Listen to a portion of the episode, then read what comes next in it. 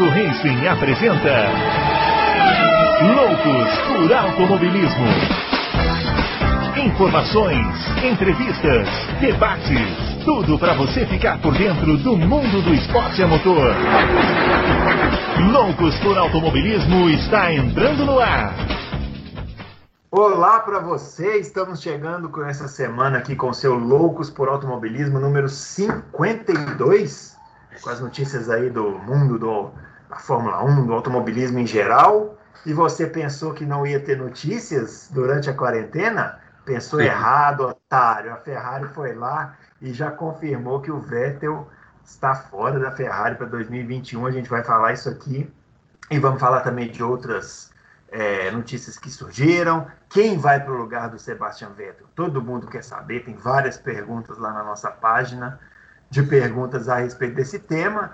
Tem também um aniversariante famoso hoje, que a gente vai falar aqui no final do programa, rapidamente também, recordar aí algumas histórias. E vamos começar cumprimentando ele, o grande Adalto Silva, que está aí na quarentena, Adalto, queria te cumprimentar primeiramente, dando os parabéns pela sua explanação aqui no último Loucos. Eu não estava presente, mas eu escutei sobre essa questão do Brasil na pandemia. E cada dia que passa, né? Cada hora que passa, a gente vê que o buraco é mais embaixo, né?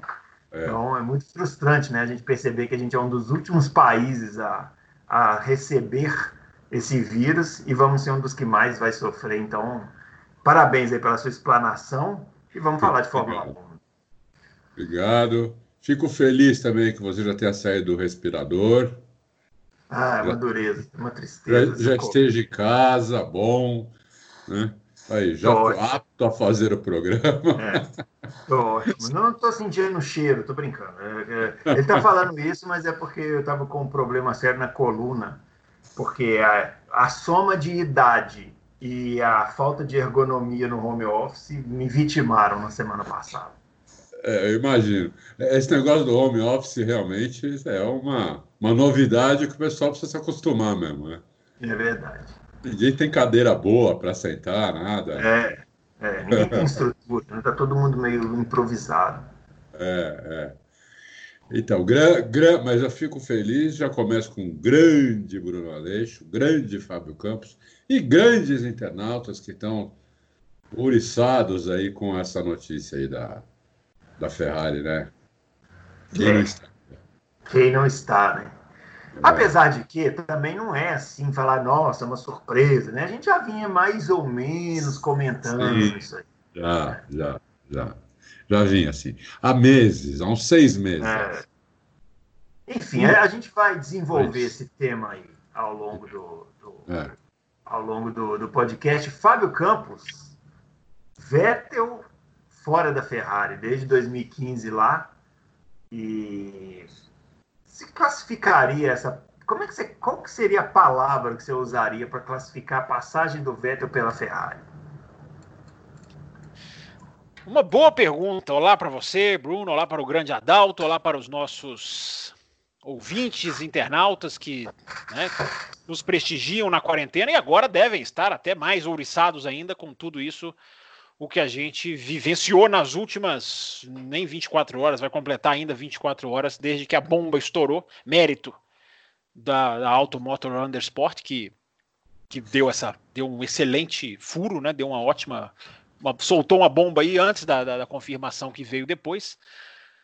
É muito difícil responder a sua pergunta, Bruno, porque o Vettel é o terceiro piloto mais vitorioso da história da Ferrari. Mais do que Vettel na Ferrari, uh, só, só, só existiram Nick Lauda e Michael Schumacher, com mais vitórias do que o Vettel na Ferrari. Isso quer dizer pouca coisa, porque a percepção, e eu digo há anos que automobilismo é percepção, a percepção não é boa. A percepção não é positiva da saída dele, da, da, da passagem dele, não da saída, da passagem dele na Ferrari.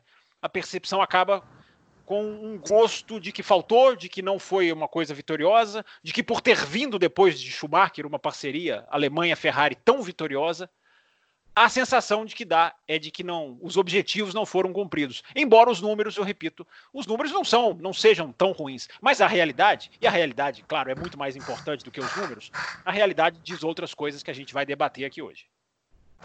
Adalto, eu, eu, eu me lembro que uma vez estava comentando aqui sobre o Vettel, aí você falou uma coisa que me chamou a atenção. Você falou assim: bom, esses caras também trabalham com a calculadora na mão. Você joga lá na sua calculadora um salário de 40 milhões do, do Vettel, né? Não sei lá se é de dólares, euros, sei lá o que, que é, e ah. calcula.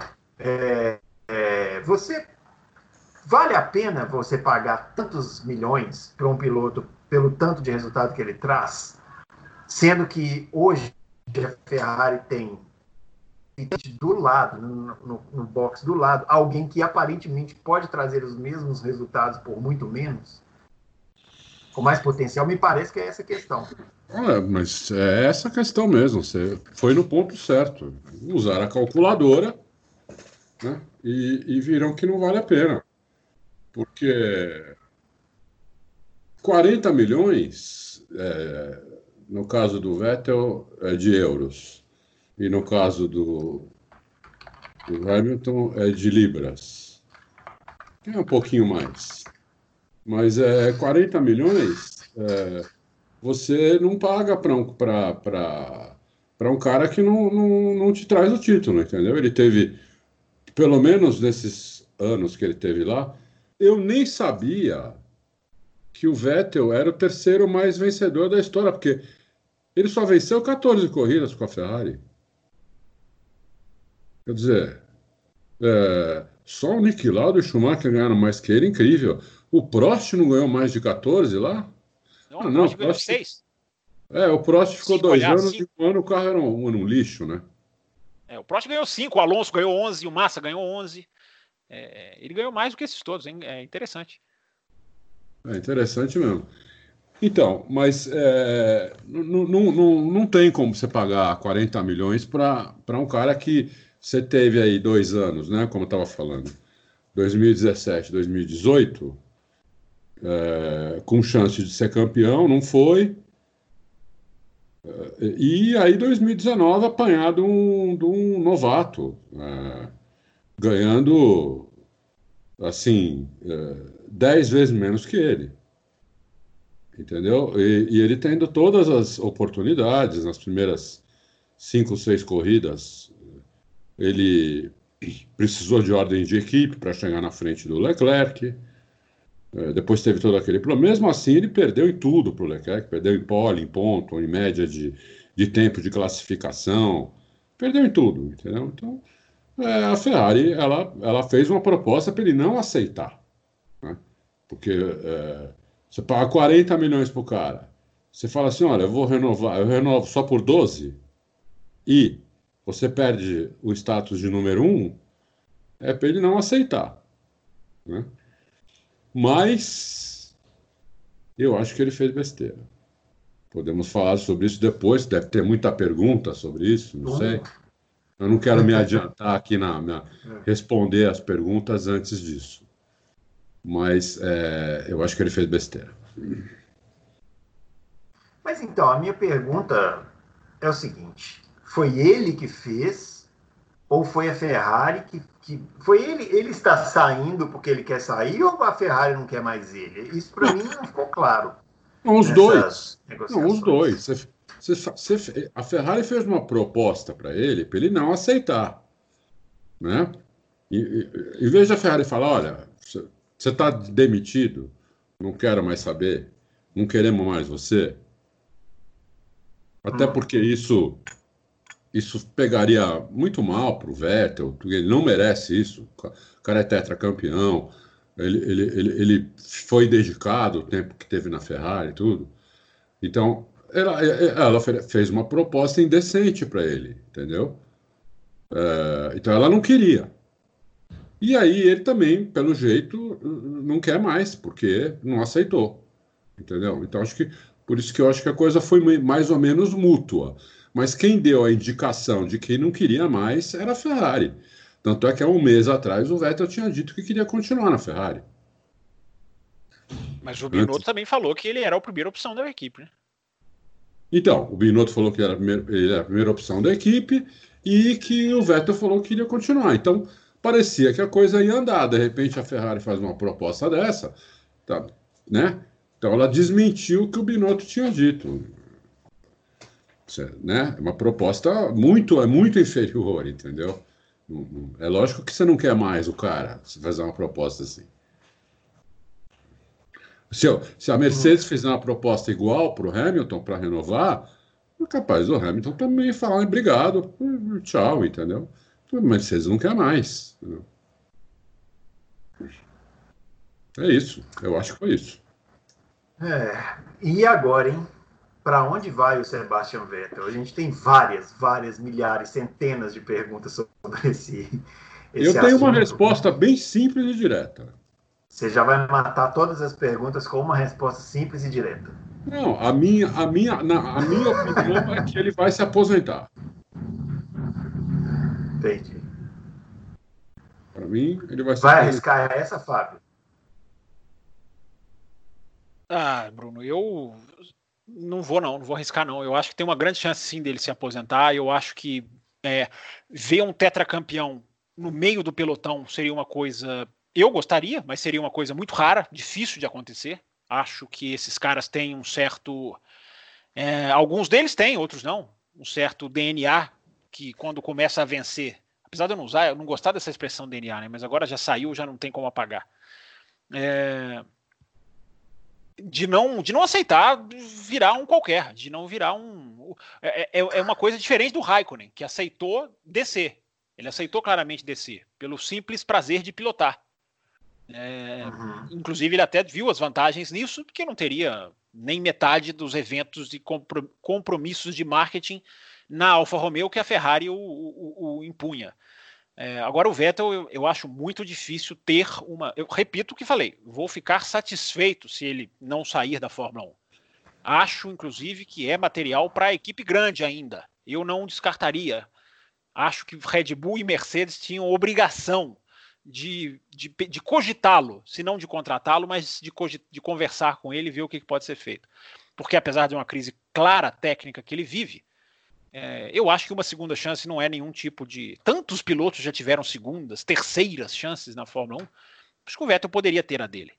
Mas eu acho que a probabilidade de Renault e McLaren, que são as mais fortes, é, eu não sei se elas o, o, o seduziriam e eu acho que a possibilidade, até porque ele fala no comunicado, né? Aproveitando tudo isso para repensar a minha vida, tudo isso que nós estamos vivendo. E eu acho que a chance de ele não voltar mais é, é muito grande. Seria muito chato, né? A despedida dele ter sido aquela, 2019, em Abu Dhabi, ficaria um gosto amargo. Mas como nós estamos convivendo com gosto amargo dia após, após dia, seria mais um. É, é. Mas, mas, o, mas, mas se esse ano tivermos corridas, ele corre, ele, é, ele vai para ele corre pela Ferrari, né? Houve uma rescisão. Sim, sim. Sim é, mas claro. eu, é porque eu não sei se esse ano nós vamos correr. É por isso que eu estou colocando entendi, essa, entendi. essa possibilidade. Tomara, tomara que tenha algumas corridas, justamente para ele ser, para ele ter a sua, além de tudo, né? Para ter corrida, para a Fórmula 1 respirar sem, sem o respirador mas para ele também ter a sua despedida, né? ter a sua, a sua despedida da Ferrari, se ele não for sair da Fórmula 1. Ele, eu acho que ele merecia uma despedida legal da Ferrari. Não, não sem exageros, mas uma despedida legal. É isso aí. Nunca esquecendo Bom, que agora, se tiver corrida, né? Esse ano, se tiver um campeonato, sei lá quantas corridas vão ter, é, a Ferrari vai, vai privilegiar totalmente o Leclerc agora, né? Mas aí ele vai, ele não tem mais que obedecer nada, né? É. Tem, esse la, tem esse lado. Vai dar ordem de equipe pro Vettel, vai tomar uma banana. Ele vai fazer o um gesto no volante. Né? Sim, sim, é verdade. Ele não vai fazer igual o Huckenberg no Japão, né? Já demissionário obedecendo, é verdade. né? É não, não vai fazer isso. Agora, eu, eu, eu tava desenhando uma coisa, vou até colocar no meu Twitter lá. No... Aliás, o senhor não falou o Twitter, o senhor faz favor, Bruno. Ah, é verdade, é verdade. É o, no, o nosso Twitter aí, pessoal. Vem interagir com a gente. o arroba, arroba Adalto Racing, arroba Campus FB e arroba Bruno Aleixo 80. Comentários impertinentes a qualquer momento. eu tô Nossa, desenhando. Que, bri...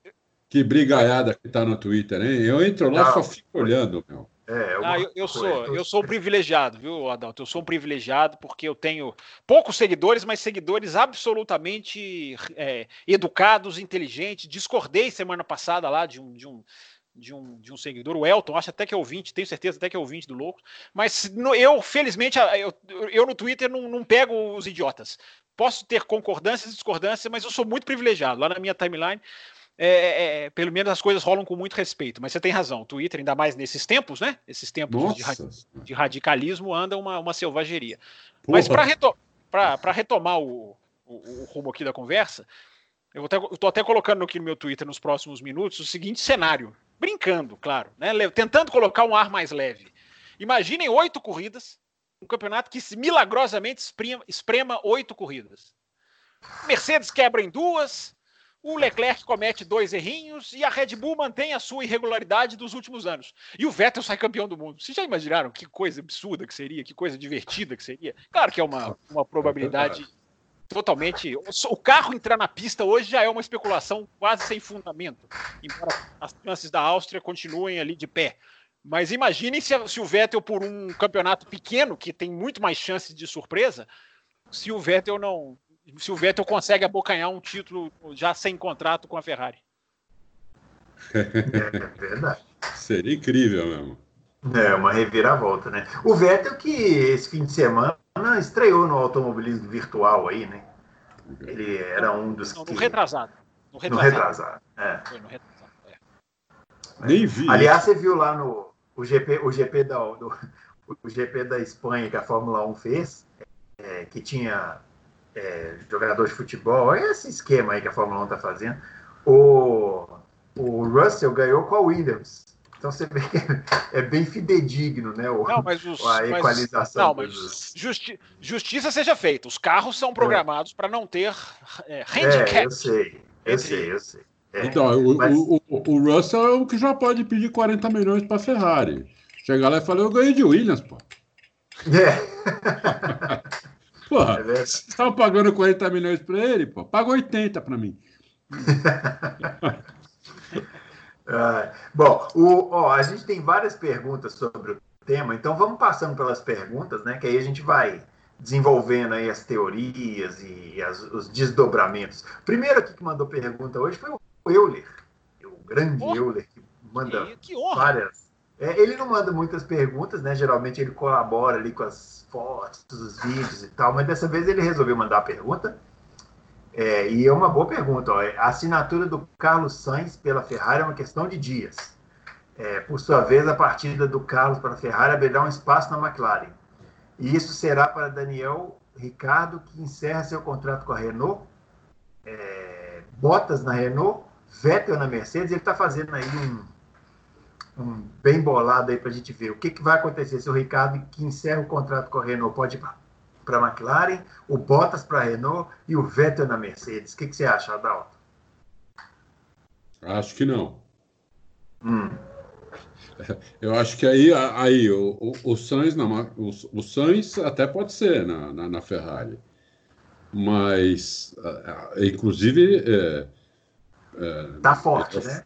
É, inclusive é, tá forte. O, o negócio. aí tá forte. Ele parece ser o favorito para o assento. Já tem site aí dizendo que a assinatura é em 48 horas, não sei o quê.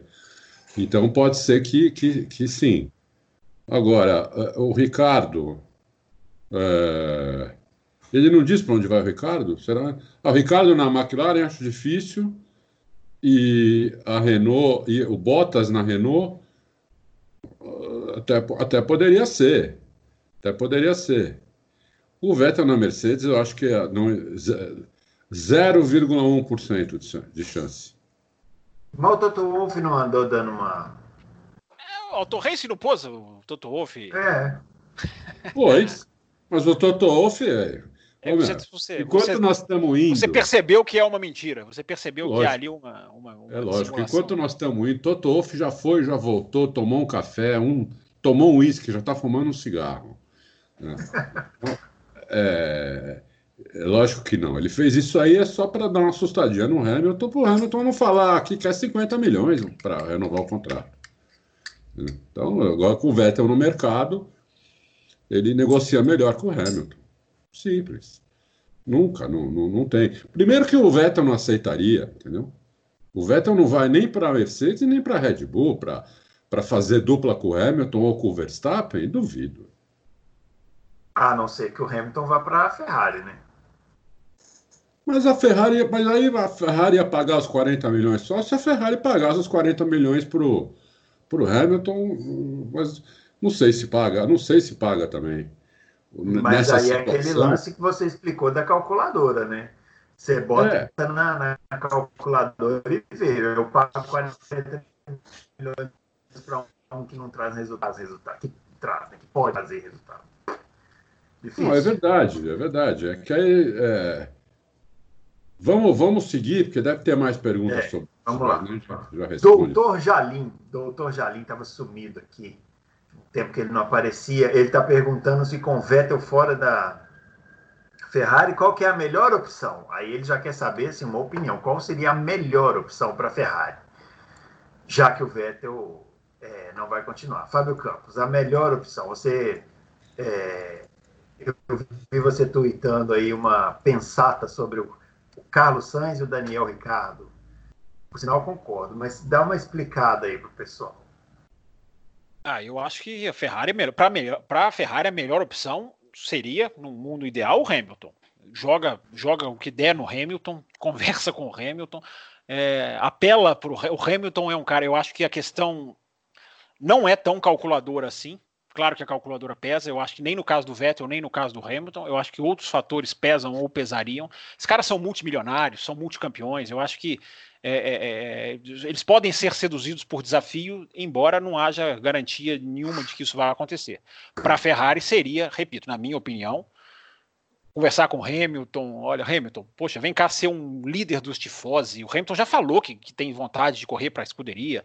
A gente não sabe o futuro da Mercedes, a gente não sabe o futuro de nenhuma, né? Mas a Mercedes, é. né, a Mercedes vem de um ciclo que, para mim, indica que ela pode sair. Não estou dizendo que há nenhuma informação nesse sentido. Mas é que eu já falei aqui várias vezes do ciclo do marketing, Bruno sabe muito bem disso.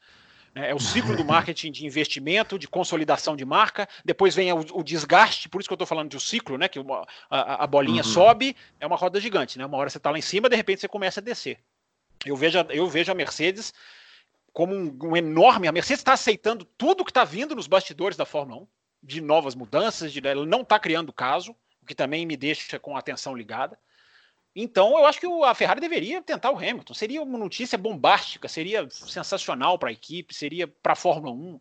É, mas talvez não seja a realidade. Se o Hamilton não, não for realmente muito difícil, porque o Hamilton tem uma ligação com a Mercedes que pode continuar, a Ferrari não. Isso independe da Ferrari, é o Daniel Ricardo. Para mim, era, não tem a menor dúvida. Não pode, não pode jogar uma, uma joia dessa fora.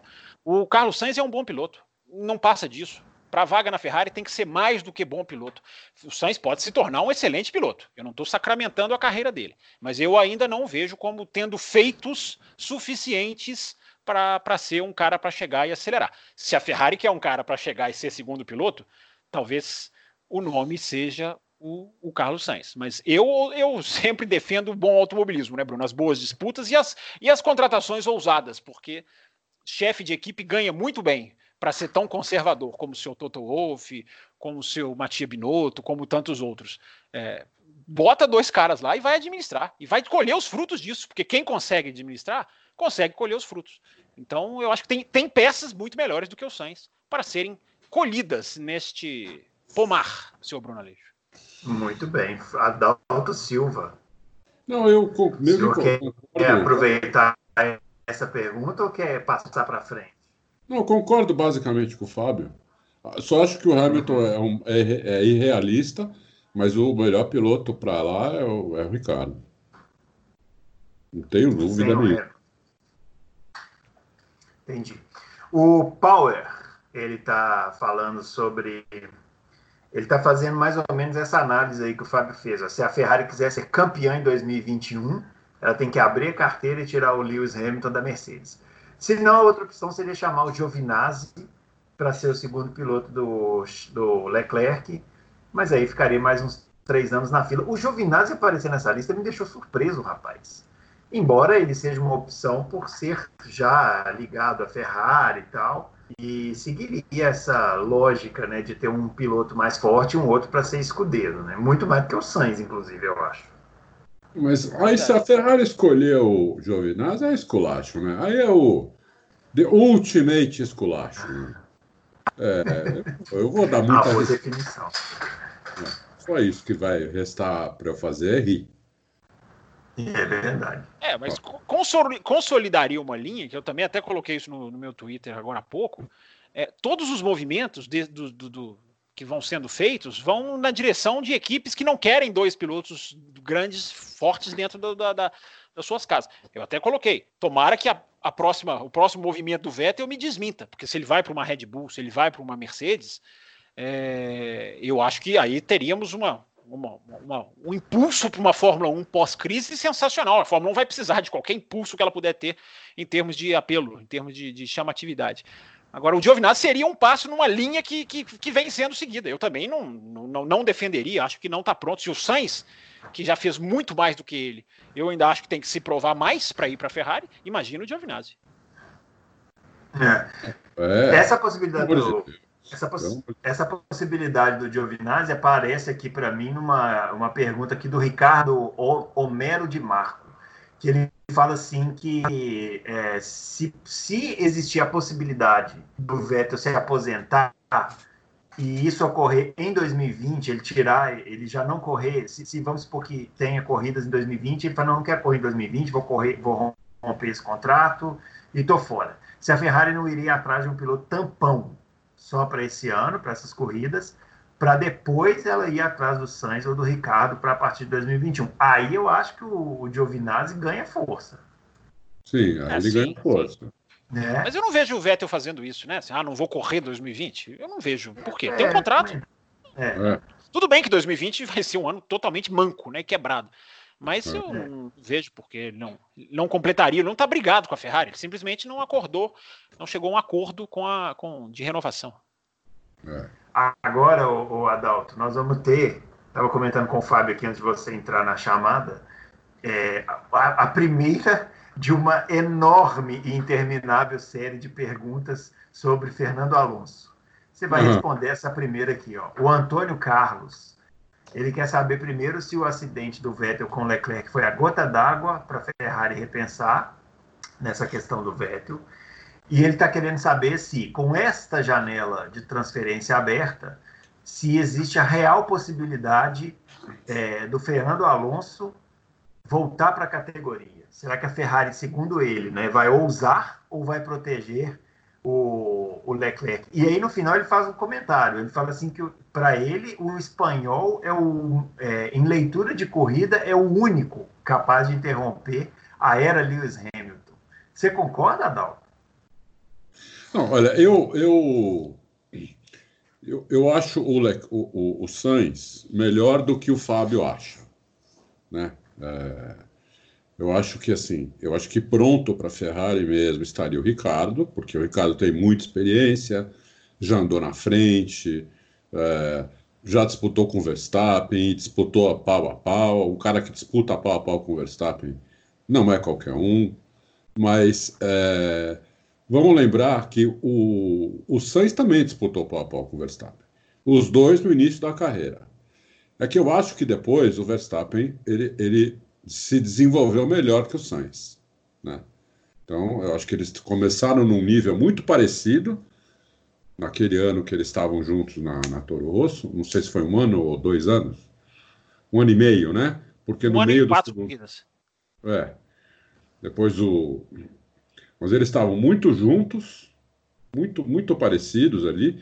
Inclusive, quando o Verstappen foi para a Red Bull, o Sainz, tá, eu, se eu não me engano, estava na frente dele. Estava mandando melhor que ele é, naquele ano. É, mas a Red Bull já sabia que o Verstappen tinha mais potencial que o Sainz.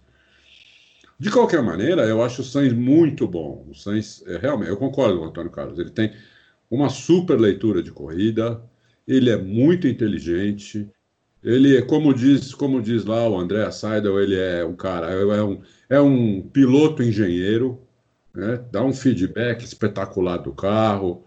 Então, eu gosto muito do Sainz.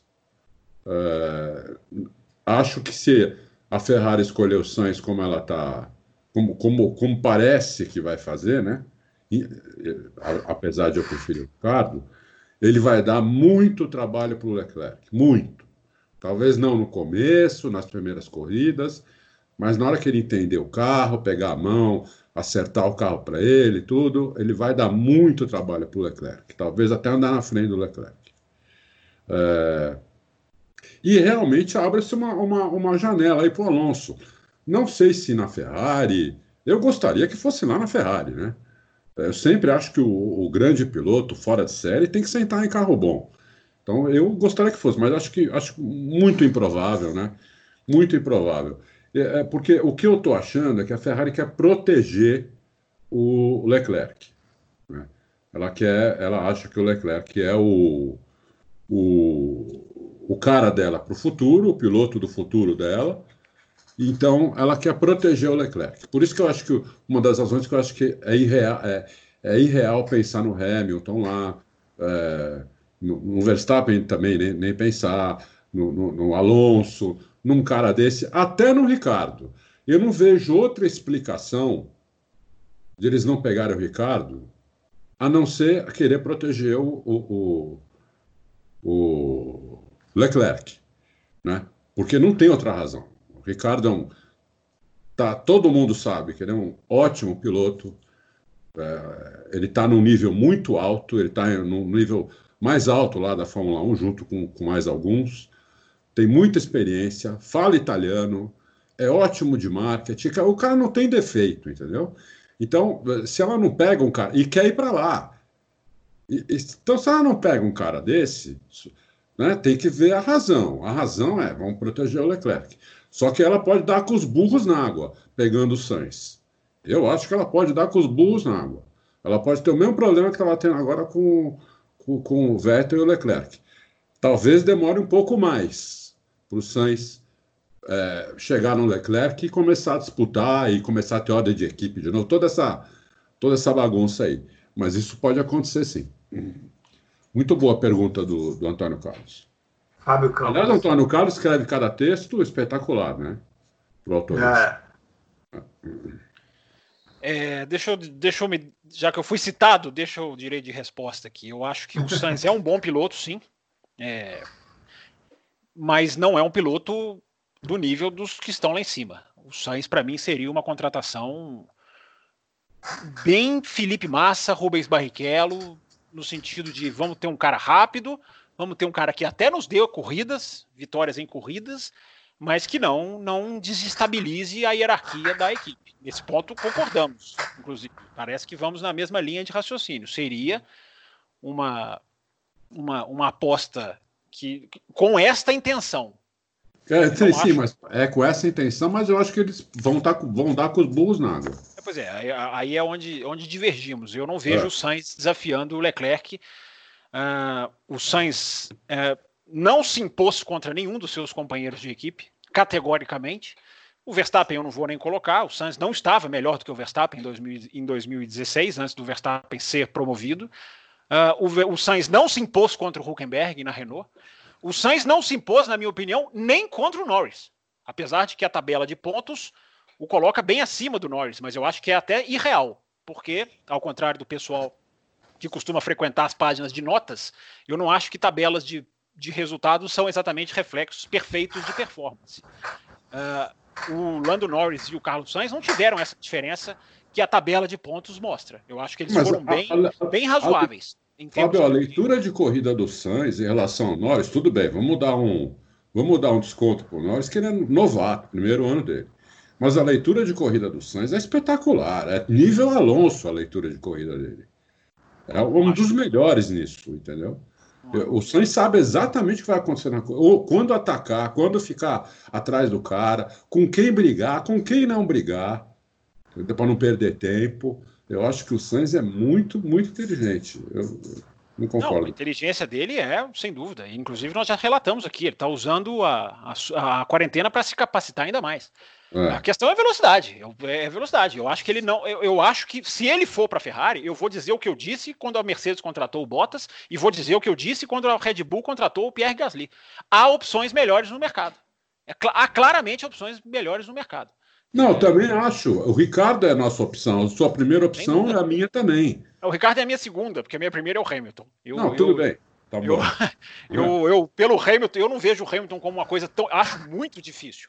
Mas entre o muito difícil e o impossível, há um, há um buraco aí que eu acho que pode se encaixar essa história toda, porque o Hamilton já disse que ele, que ele tem vontade de guiar para a Ferrari, né? É, e o Hamilton vai, não tem contrato ao final desse, desse ano. Então há uma brecha, não estou dizendo que é provável.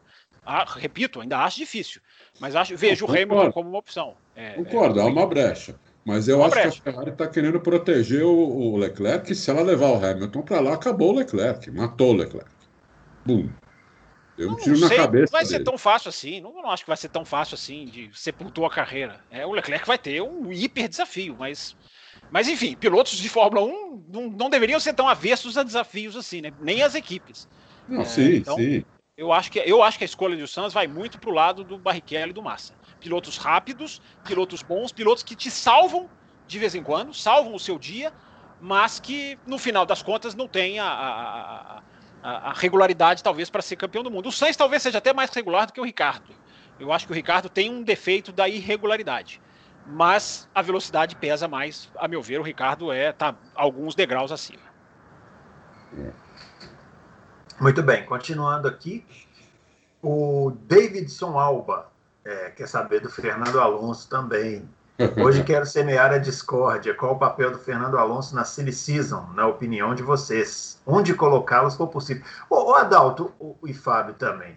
É, o Alonso, eu, eu, sei, o Alonso é um espetacular, ele foi um, um, um, bicampeão que talvez tenha tido menos títulos do que a capacidade dele diria que seria capaz de ter, né?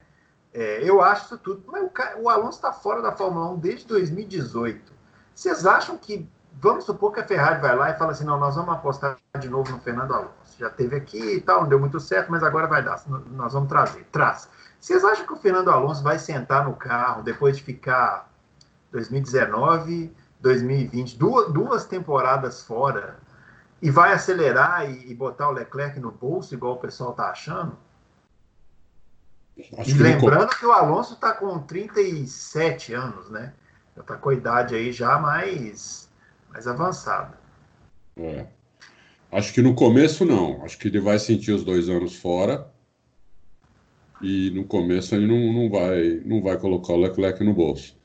Mas eu acho que a tendência, a tendência é, é ele melhorando. E, mas acho que a Ferrari não faz isso, entendeu? Porque, é, infelizmente, apesar de eu achar o Alonso um dos melhores pilotos que eu já vi, ele é um cara que semeia discórdia na equipe, entendeu?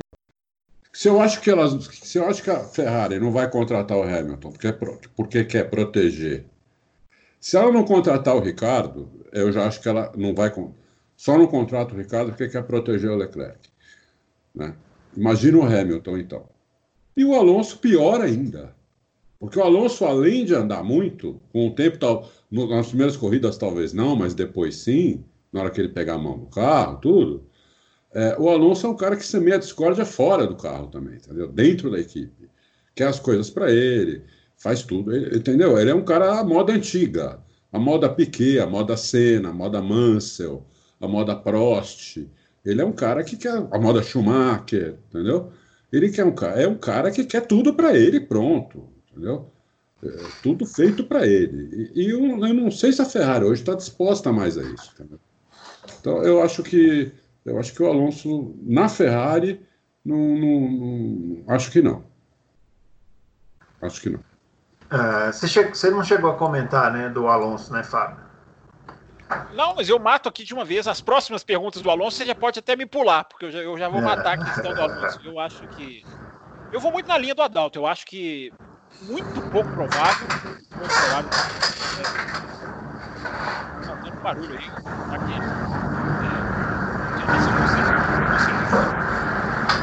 Oi. Entrou um caminhão no, no, Passou um caminhão aí. Vamos lá, vamos continuar então. É, o, eu acho que o Alonso, se, se o Alonso voltar, seria para uma equipe que teria um lugar aberto por causa do movimento do Vettel. Eu acho que a, a possibilidade menos é, fantasiosa seria essa. Eu acho muito mais difícil o Alonso voltar para a Ferrari do que o Vettel voltar para a Red Bull, por exemplo, onde as portas parecem estar fechadas.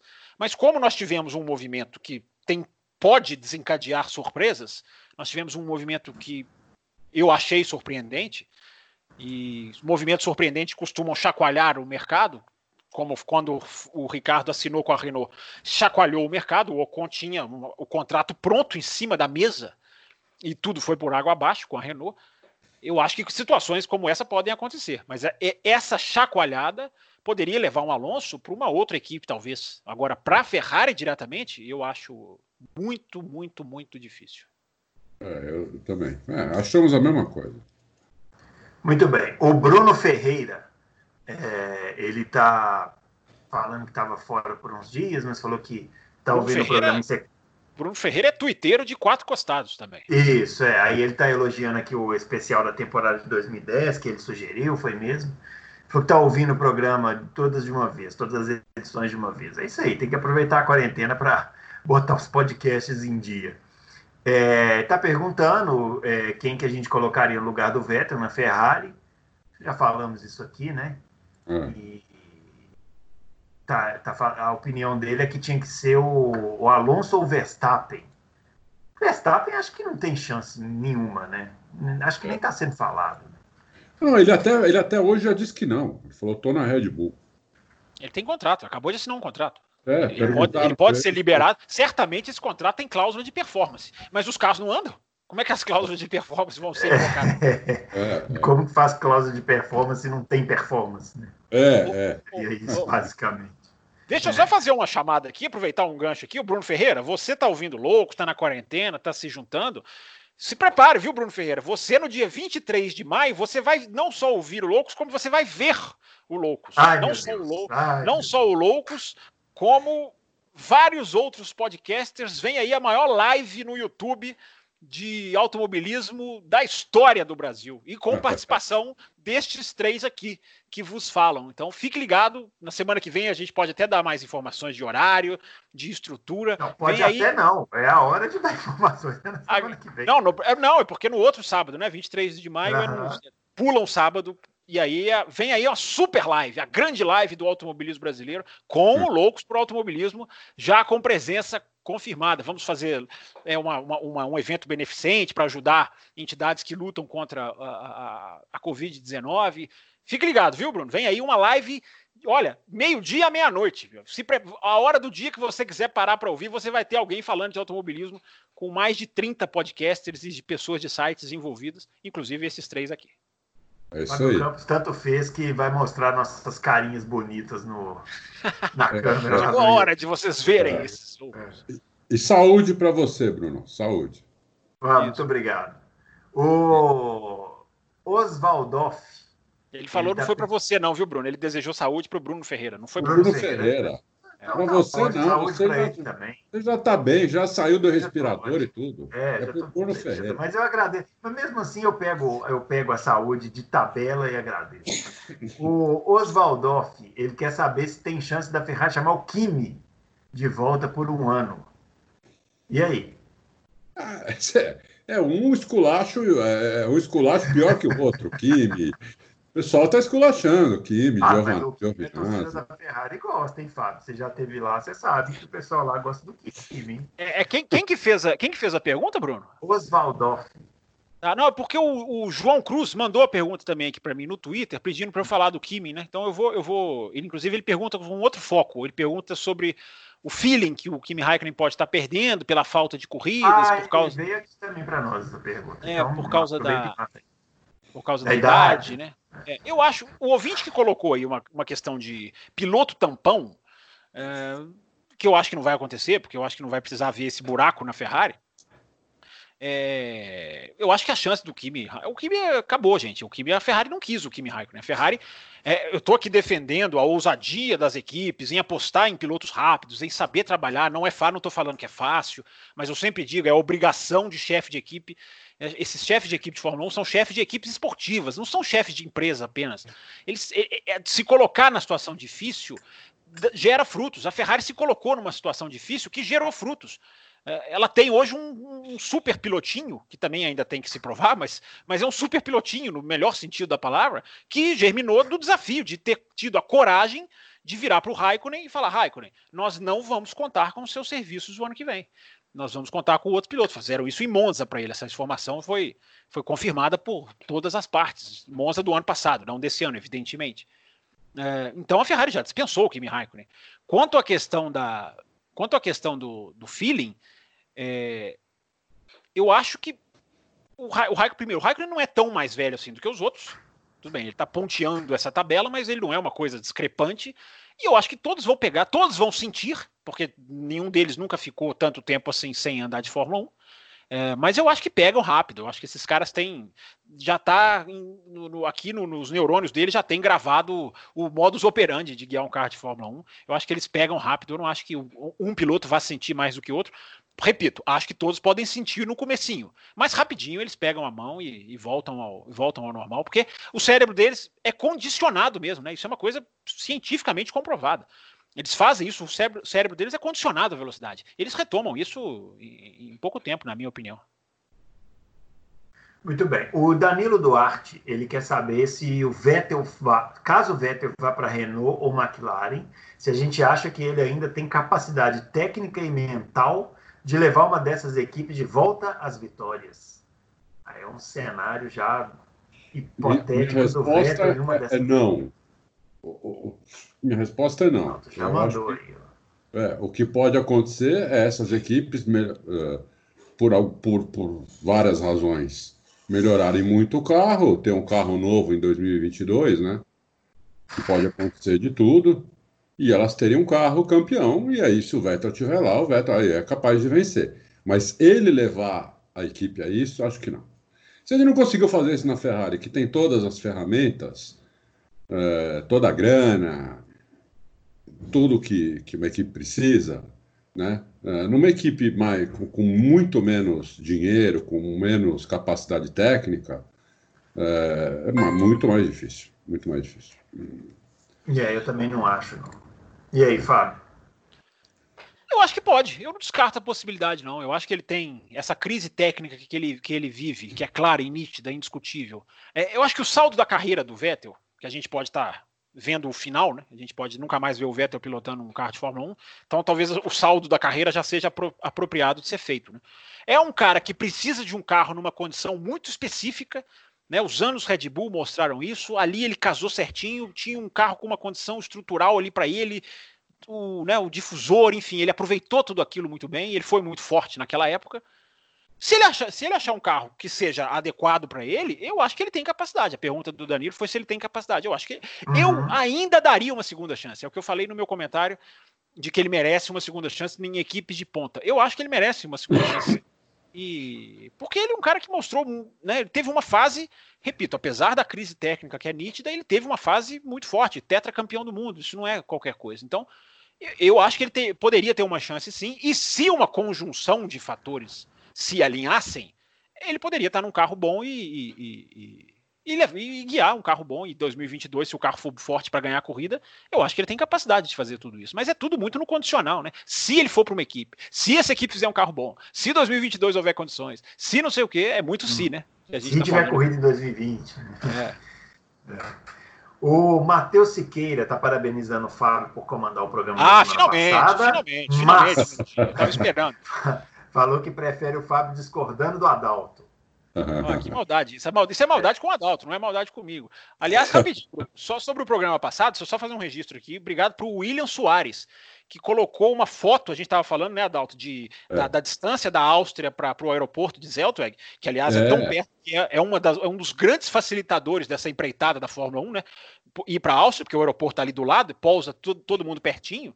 E o William Soares foi lá, ampliou a imagem, pegou no Google, Google Earth, Google Maps, sei lá onde, e é. colocou lá as duas pistas na mesma imagem, provando que elas são perto. Obrigado, William. Legal o seu. Bem do lado, né? Do lado a pista. E é perto mesmo, né? É realmente muito lado. perto.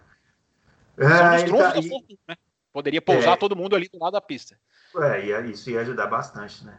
E o Matheus Siqueira está perguntando se vocês fossem chefe de equipe, quem colocaria no lugar do Vettel? A gente já, a gente já respondeu.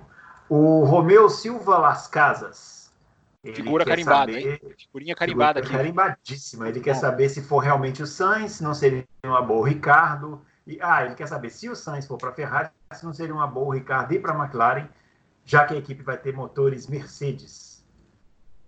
É uma boa. Ah, ah, desculpa, desculpa. Pode falar. Deixa o Fábio primeiro. É, eu acho que é, eu acho que essa possibilidade existe, viu? Porque o Ricardo admitiu que conversou com a McLaren naquela época antes de sair da Red Bull e ir para a Renault. É, a McLaren ultrapassou a Renault ano passado, claramente, e a McLaren vai ter os motores Mercedes que o Romeo cita. Eu não acho que essa seja uma possibilidade. Se a Ferrari não tiver a coragem de contratá-lo, que assim como o Adalto vai, eu também vou ficar é, mais uma vez, não vai ser a primeira, porque ele já se ofereceu e foi descartado. Mas eu vou ficar também decepcionado. Eu acho que a McLaren é uma uma, uma, um caminho para ele sim, porque é uma equipe que está crescendo e a Renault não está crescendo. Então eu acho que. E eles já conversaram. Né? E quando um piloto admite que conversou assim, é, é porque alguma coisa ficou, alguma coisa, alguma coisa ali ficou plantadinha. Então eu acho que a possibilidade existe. É. Vai, não. Existe, mas aí só tem uma coisa, né? Ah, o Ricardo teria que aceitar um salário muito menor do que ele, do que ele ganha hoje é, porque a McLaren não tem condição de pagar um salário alto para ele, para ninguém, né? não é para ele. A McLaren pediu um empréstimo para o governo de 150 milhões de dólares, foi negado, foi barrado a semana passada. Então a McLaren não tem condição de pagar. É, é por exemplo, o veto para a McLaren, para mim, é quase praticamente impossível. A não ser o, o, o Sainz ganha 4 milhões na McLaren. Né? Então, se o, o, o Vettel uh, teria que aceitar ganhar 4 milhões para ir para a McLaren, 5 milhões, sei lá. Porque senão ele não iria. Porque senão a McLaren não pode pagar. Então, o Ricardo também. O Ricardo até poderia ir para a McLaren. É... Mas ele teria que baixar muito o salário dele, entendeu? Pode ser até que vá, porque pode Todos ser que vão baixar? Renault... Eu acho que ninguém mais vai receber o que recebia até, até 2019. Eu acho que não, isso não, acabou. Acho, também acho. É, é, que ele hoje, o Ricardo ganha 25. Entendeu? Ele teria que topar de 25 para 4. 5, vai? Talvez a McLaren oferecesse 5 para ele, 6. Ele teria que topar isso. Talvez ele até tope, porque pode ser que a própria Renault fale para ele: olha, não podemos mais pagar os 25, agora só podemos pagar 5 ou 6. E aí eu acho que ele iria para a McLaren mesmo, porque como vocês falaram, vai ter um motor. A McLaren está melhorando. O ano passado, quando eu falei isso para vocês, vocês deram risada. Eu falei, a McLaren fez tudo certo. Que isso? Que dá risada? É, não, é, nós não temos risada de nada. Sou Bruno Desleixo, quase me bateu aqui. Nós, não, só, nós, nós, só assustamos quando você garantiu pódios para a McLaren em 2020. Nós estamos no dia isso, 12 de maio de 2020 é. e a McLaren não conseguiu nenhum pódio em 2020. Olha o cara, olha, olha, olha essa imprensa extrema. Olha o cara dizendo que eu garanti pódio. Você falou? Você falou, eu é falei que eles, você disse, falei que eles poderiam disse, disputar um pódio hoje. Foi, depois até o turbante do pai Adalto. É, é, é, é imagina. Eu, eu falei que eles até, eu acho que até eles poderiam disputar pódio, mas não que não garantir nada, não. Porque tem seis carros melhores, entendeu? Então precisa, precisa acontecer alguma coisa. Precisa, como aconteceu no Brasil, por exemplo, eu até dei o exemplo do Brasil. É, é, ou talvez não precise acontecer tanta coisa assim, mas é, não, é, não vai ser fácil, não. Um pódio, um pódio com o McLaren. Pode até acontecer. Agora, com o motor Mercedes, né, os carros novos, eu ponho fé na McLaren, porque eles têm, um, eles têm uma estrutura agora muito boa, eles têm um projetista muito bom e vão ter um motor é, bem melhor do que eles têm. Então, é, eu, o único problema que eu vejo do Ricardo lá é esse: ele teria que aceitar uma redução drástica de salário, mas se ele não tiver outra opção, digamos que a Ferrari não pegue ele, pegue o Sainz e a Renault fale para ele: olha, você continuar aqui não é mais 25, é 5, 6, eu acho que ele iria para a McLaren uh, correndo. Muito bem, vamos lá. O... Cadê aqui? Daniel Oliveira está perguntando, já que o assunto é o Vettel, se já tem contrato com alguma equipe, a chance dele pendurar as luvas o capacete, eu diria. A gente já falou. Budiene Fonteles. É, na saída do Vettel, ele está perguntando se teve algum fato isolado para levar a saída do Vettel da Ferrari ou foi o conjunto da obra. Eu acho que eu acho que foi é um conjunto da obra, né? É mais ou menos o que a gente falou aqui. Embora os dois últimos anos do Vettel é, tenham sido bem, bem piores do que os dois anteriores, né? Ô, ô, 2015, ô Bruno, é, 2016. É que o seu áudio picotou aqui para mim. É, qual foi a pergunta dele? Só para eu garantir que eu ouvi aqui. Mesmo, mesmo que o Adalto seja quem responda, só porque eu, eu, eu perdi a pergunta aqui. Qual foi a pergunta? Não, ele está perguntando se teve algum fato isolado que levou à saída do Vettel, se foi o conjunto da obra. Quem começa? começa? Vai você. Conjunto da obra, conjunto da obra. Né?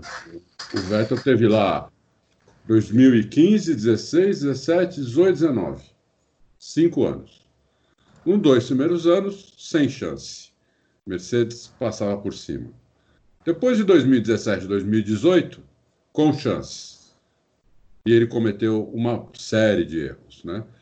Foi quando eu comecei a, a pegar no pé dele, pegar no pé dele, entre aspas, né? escrever coluna, dizendo que ele estava é, fazendo besteira, que ele, apontando os erros dele, nego me xingando pra caramba. Foi logo em 2017 isso. Isso não parou mais, 2017, 2018 e 2019, entendeu? São, no, no programa passado, retrasado, lembro, a gente contou em dois anos, ele cometeu 17 erros. Né? Que ou tiraram, ou tiraram pódio, ou tiraram vitória, ou tiraram pole. Não dá, você, não dá. Um cara desse está numa uma equipe de ponta. 17 erros em, em, 40, e 40, em 40 corridas, basicamente. Entendeu? É quase metade das corridas. Não, não tem condição, entendeu? Então, é, é para mim, é o conjunto da obra. Aliás, esse, essa semana o canal da Fórmula 1 colocou uma das corridas em que teve um erro desses, né? É, que foi o, o Ricardo, ele disputando com o Ricardo, os dois lado a lado, roda com roda, e aí o Vettel girou ali na primeira volta do Grande Prêmio dos Estados Unidos de 2018. O... Posso, fazer um, posso fazer um parênteses? O Vettel, em roda-roda, é um dos piores pilotos da Fórmula 1. Mas atual ou da história? Assim? Não, não, da atual. Da, ah. Dos últimos anos para cá. Inclusive, a maioria desses erros dele em corrida foi tudo em disputa roda-roda. Ou pressionado, entendeu? Inclusive, aquele erro do Canadá, que tiraram a vitória dele, que, nós, que eu e o Fábio fomos totalmente contra terem tirado a vitória dele, mas aquilo se originou num erro dele, pressionado pelo, pelo Hamilton. Aquilo também, aquilo também é um erro. Entendeu? É, passou é, que gente, é que a gente não acha que deviam ter tirado a vitória dele. Mas que foi um erro dele também foi, pressionado pelo Hamilton. Entendeu? Então é muito erro, não, não, não, é muito erro. Roda a roda, então, é impressionante. Ah, vamos lá, o Anderson Mota, ele está falando aqui. É, ah, o pessoal fala tanto de gente na McLaren, mas o chefe de lá está brigando com o meio mundo para gastar menos. Vai ter dinheiro para pagar Vettel ou Ricardo? Já comentou aqui também sobre essa possibilidade dos dois irem para a McLaren. O Benjamin, mais das, mais das mesmas perguntas, mas o que vocês pensam sobre as vagas disponíveis na Mercedes, Ferrari e McLaren? Quais os, os potenciais candidatos? Ricardo, Bottas ou outros? A gente já falou também aqui no começo. O Vitor F1, é, falando que há tempos vem observando as atitudes do Vettel, está é, perguntando se ele não aguentou a pressão da Ferrari. E gostaria de ver o Ricardo na Ferrari mas diante das, das especulações parece ser o Sainz. E quer saber também se a Mercedes abriu uma vaga, quem poderia ser, Ricardo, Vettel ou Alonso. Ô, ô Fábio, você acha que o, o, o Vettel não aguentou a pressão na Ferrari? Não, não acho que o problema tenha sido esse, não. Eu acho que Vettel já tem, já tinha experiência, brigou por título mundial, é, brigou em corrida por título mundial. Você citou uma das reprises do canal da Fórmula 1 né, o Grande Prêmio dos Estados Unidos de 2018, que é para mim o maior exemplo de o exemplo maior da Fórmula 1 sem sextas-feiras, como é eficaz, mas tem outra também que a Fórmula 1 reprisou é, é, no, no, canal dela. Gente, me fugiu aqui agora. É, Recente?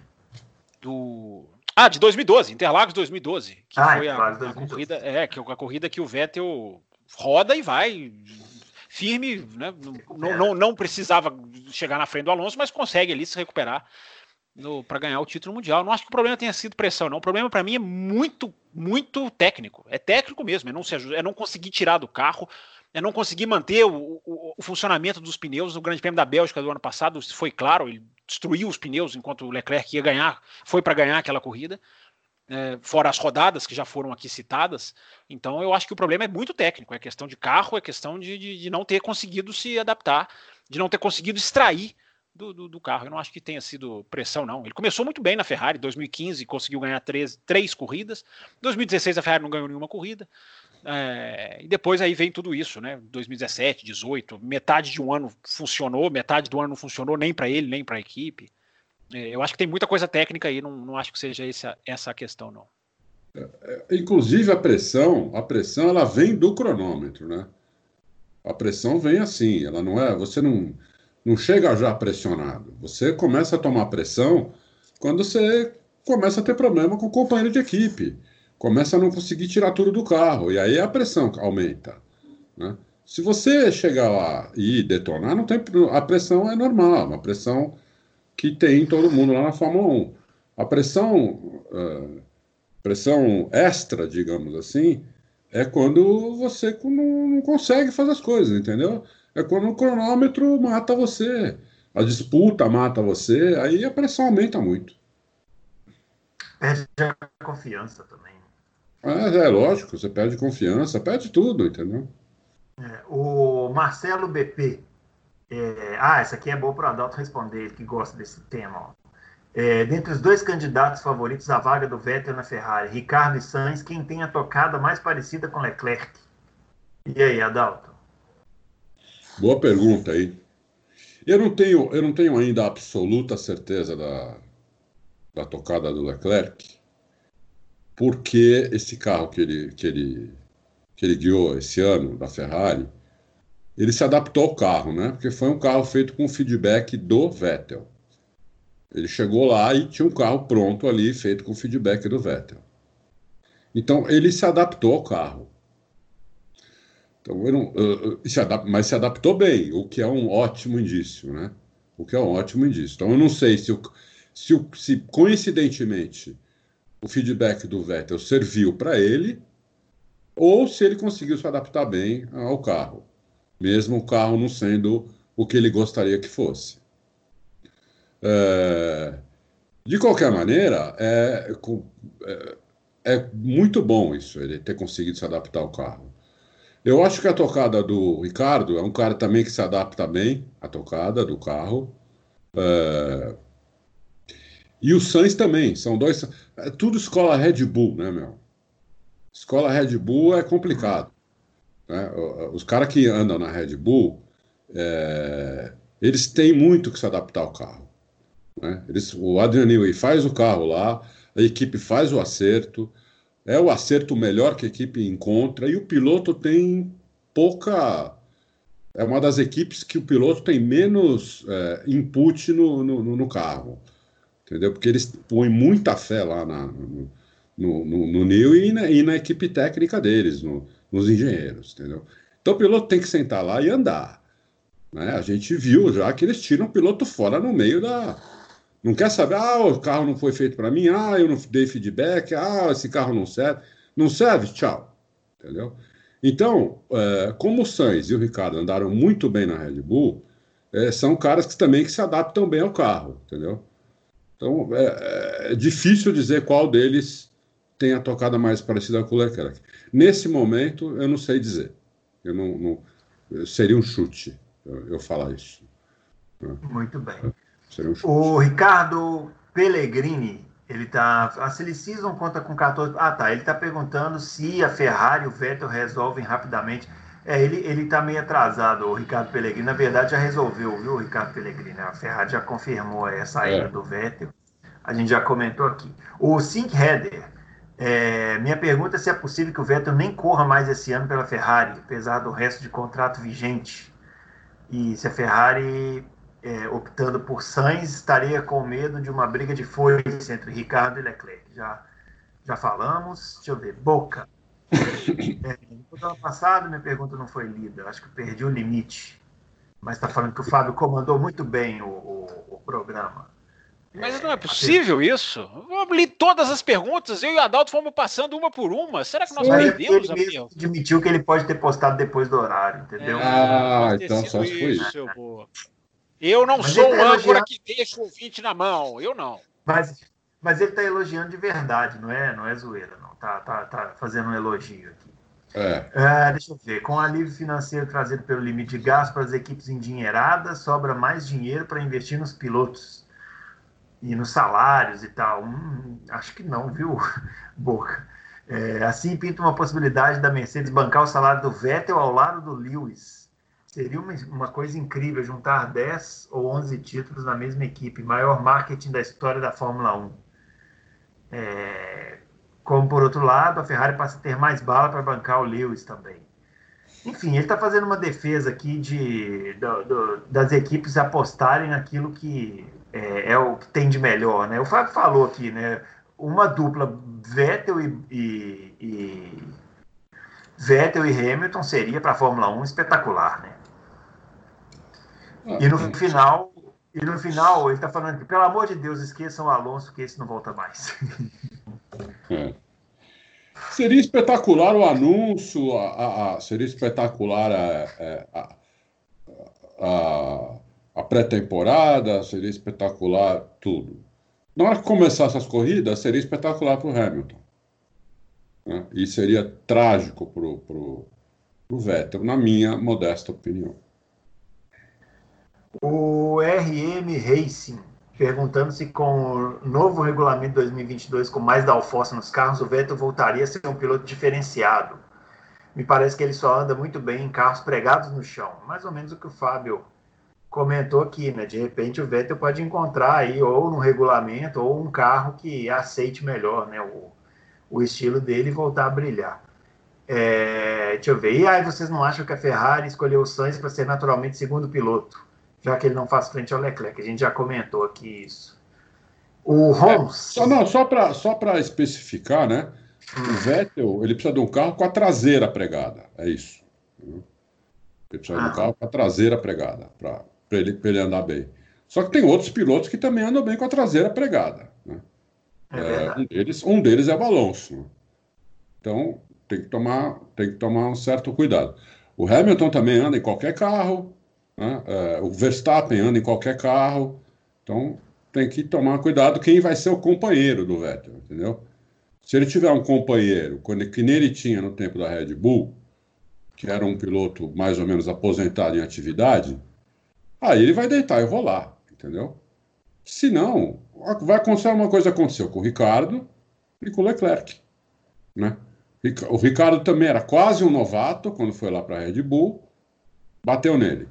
E o, e o, e o Leclerc, um- o- também quase um novato, só tinha um ano de Fórmula 1, bateu nele. Entendeu? Então é complicado. Bom, eu vou dar uma acelerada aqui, porque está se repetindo já muito, né? O Rons está perguntando também sobre o Alonso, a gente já falou. É, o Rio do Lima, Toto Wolff falou que a Mercedes não fecharia a porta para o Vettel. O Adalto já, já falou aqui que o Toto Wolff, quando a gente está indo, ele já voltou, já acendeu até um charuto. o Fabiano Luiz, é, espero ter. Deixa eu ver aqui. Ah, pergunta qual, qual é a visão de vocês para a dança das cadeiras 2021, é, depois da saída do Vettel, a gente já comentou sobre o possível destino dos outros pilotos. Deixa eu ver, Alessandro Guerra, é, em meio à saída do Vettel, dezenas de especulações, até que ponto a Ferrari está disposta a abandonar sua filosofia histórica de piloto escudeiro e apostar em dois talentos dividindo suas garagens. Está perguntando se após vermos o resultado disso em 2019, quais as conclusões podemos tirar disso? Quem Ah, perguntou? Não sei, acho- o Alessandro Guerra. Hum. Deixa eu ver. O Siegfried. Qual piloto seria melhor para substituir o Vettel? Ricardo com é, Sainz, Bottas ou Hamilton? falamos aqui já também. Bom, sobre o Vettel foi isso. Agora vamos ter algumas perguntas aqui sobre a continuidade aí da Fórmula 1. Tema interessante também. O Mário Sérgio está falando que a TV da Holanda disse que não iria para corridas fantasma. E ele está se perguntando se não seria interessante é, uma equipe de TV fazendo as entrevistas para o mundo todo para diminuir aglomerações e para evitar de, é, declarações negativas. E está falando que é, se a gente acredita que eles vão reduzir o número de funcionários nas equipes e no paddock, fazendo um tipo de isolamento social apenas para serviços essenciais. Fábio Campos, eu acho que isso vai ser inevitável, né? Quem fez a pergunta, Bruno? O Mário Sérgio. Ah, tá. É porque eu perdi, me perdi na ordem aqui. É, eu acho que. Não está fora questão, da ordem, eu, eu, eu, dei uma reagrupada. A questão da, do, do do enxugamento do pessoal é uma obrigatoriedade, né? Vão, vão, ter que tirar todo mundo que é parte de marketing, dos hospitality centers, pessoal, até mesmo pessoal de, de, de alimentação, né? Seria um, uma, uma coisa que a Fórmula 1 teria generalizada, não sei como que ela faria essa distribuição, mas enfim, ela colocaria um ponto de, de alimentação para as equipes não terem também que ficar com, com motorhomes, usar motorhomes, onde entra gente toda hora, entra gente de todas as equipes, de todos os lados. É, alguns são expulsos quando tentam entrar em alguns, mas a, a, maioria, da, a maioria tem porta aberta. E vai ter que enxugar. Não dá para enxugar quem trabalha no carro, né? Não dá. Quem, quem a Fórmula 1 leva para trabalhar no carro já é o número essencial. A Fórmula 1 não leva ninguém para ficar. É, olha aqui, você vai, mas você fica ali. Se precisar de você, a gente te usa. Não, todo mundo que vai para trabalhar no carro é, é pessoal essencial. Então, isso aí eu acho muito difícil de enxugar. É, então, agora isso vai ser, agora a questão da transmissão é essa daí mesmo. Ah, isso aí já está até definido. É uma transmissão para o mundo e talvez eles liberam um, um, duas pessoas, três, enfim, dependendo do tamanho das equipes, para de, de, da Inglaterra que tem tem a maior é, investimento nessa área de mídia, mas no, no, no, básico vai ser a transmissão oficial que vai fazer a, a, geração e possíveis entrevistas, e o esquema de entrevistas também vai ser diferente. Enfim, nós vamos precisar de um programa para passar todas as medidas aqui, porque é. serão, seriam muitas. É, vai ser uma Fórmula 1 diferente, mas no final das contas, se as corridas forem boas, né, tá tudo bem, né? Não tem problema. o, número, é da, corrida... o número de funcionários das equipes já está já tá mais ou menos definido. É, é de 60 a 80 cada, cada equipe vai poder levar. O que é bem, o que para as equipes grandes é bem pouco, é mais ou menos metade do que eles levavam. Muito bem. O Eder Matias está especulando, digamos que esteja tudo calmo no segundo semestre com relação ao vírus. Sei que o Eder Matias se tivesse que escolher uma pista da temporada 2020 para ter duas corridas, quais vocês, qual vocês escolheriam? Eu votaria em Interlagos, sempre teve boas corridas. Olha, o Éder Matias, nós estamos gravando o programa no dia 12 de maio de 2020. Acabou de sair aqui a informação que hoje foram 881 mortos em 24 horas no Brasil. É o novo recorde. Eu não sei dos meus companheiros aqui, mas eu acho muito difícil, para não dizer impossível, a Fórmula 1 vir para Interlagos esse ano. Eu sigo o relator, a gente só está piorando, né? Só piora. É. Ninguém, toma, ninguém toma as atitudes que tem que tomar, entendeu? Então a gente só está piorando. Consigo você, acho difícil mesmo ter corrida Interlagos. Aliás, acho melhor a gente pensar que não vai ter porque se, se tiver, é, é, é, é, lucro, né? Se tiver lucro, vamos ficar todo mundo feliz. Vamos ficar na expectativa que não vai ter, porque aí a gente não vai ficar frustrado, entendeu? Porque se a gente ficar falando aqui que vai ter, eu adoro também Interlagos, eu concordo com o Éder, faria duas corridas lá se tivesse tudo bem, né? Se não tivesse vírus. É, mas, é, quer dizer, adoro Interlagos. Né? Interlagos é, a gente podia depois fazer um, um programa sobre Interlagos, né? É, no finalzinho nós vamos comentar no Interlagos está fazendo aniversário. Ah, tá. Mas vai, você quer falar sobre isso também, Fábio? Não, a única coisa que eu tenho a acrescentar é que eu espero que nós estejamos aqui para ver é. Interlagos, é. quando chegar a época da corrida. Exatamente. A gente tem que rir, porque tá difícil, viu, pessoal? Não tá fácil, não. Vamos lá. O Dan José é, quer saber se com a retração da economia mundial já é possível fazer uma leitura de qual caminho a indústria automobilística vai seguir pós-pandemia. Se as montadoras vão apostar nos eletroautos, biocombustível, simplesmente nada vai mudar. E se é possível ter uma fusão da Fórmula 1 e Fórmula E antes de 2030. Ótima pergunta. Tenho até, uma, que... tenho até uma, um exemplo aqui para dar. Hum. É, tem, um, tem um amigo meu que, assim como eu, gosta muito de carro. A nossa hum. diferença é que ele tem, tá, tem muito mais grana que eu. Então, hum. ele, ele, tem op, ele tem opções. É, ele tem bastante opções. Ele me mandou essa semana uma BM nova que lançaram, uma híbrida, que faz 55 km por litro e custa uh, mais ou menos o que custa a 335i. E ela tem um booster que quando você, você pode ligar esse booster, ela fica com mais cavalo que a 335i. Entendeu? Então, é, é para onde vai os carros, é, é, tá aí a resposta. Um carro que faz 55 km por litro é inimaginável, é mais do que moto isso do que moto grande, evidente, né? Do que moto de 500 para cima, é mais do que moto. Então, é, é para é, é aí que vai o carro. É híbrido para depois elétrico. O que, o que se, se vai ser bateria, se vai ser hidrogênio que vai, que vai dar eletricidade no carro, mas é para isso que vai o carro. Não, não, tem dúvida. Eu não tenho dúvida nenhuma disso. Já está indo, não é que vai, já está indo. É, já está indo. Né? É, é, que vai. A Lexus também. A Lexus tem vários, já tem vários carros assim, SUVs, é, tem a Tesla, né? Lá nos Estados Unidos, que nem precisa falar. É, tá todo mundo isso, indo para isso. No, o petróleo, eu o Bruno fala, eu e o, eu e o Fábio até comentamos no Loucos passado, o petróleo futuro chegou a estar negativo. Preço uhum. negativo, nego pagando para levar o petróleo dele. Entendeu? Então. Agora, ô, ô Fábio, fusão de Fórmula 1 e Fórmula E, não sei, será? Tá, acho que tem lugar para as duas, não? Ah, eu acho inevitável, mas no futuro, lá longe, Bruno. Lá longe eu acho hum. que vai ser inevitável, porque a Fórmula E vai crescer, as unidades vão ser parecidas, elas são gerenciadas pela FIA e, a, e ambas são da Liberty. Eu acho que não, lá no futuro, lá na frente, tá? Não estou falando agora, não sei o que vai acontecer agora. A Fórmula E tem que sobreviver. Né? A Fórmula E teve a uma corrida da falência em 2015. Ela precisou, ela, ela quase não conseguiu fazer uma corrida por falência.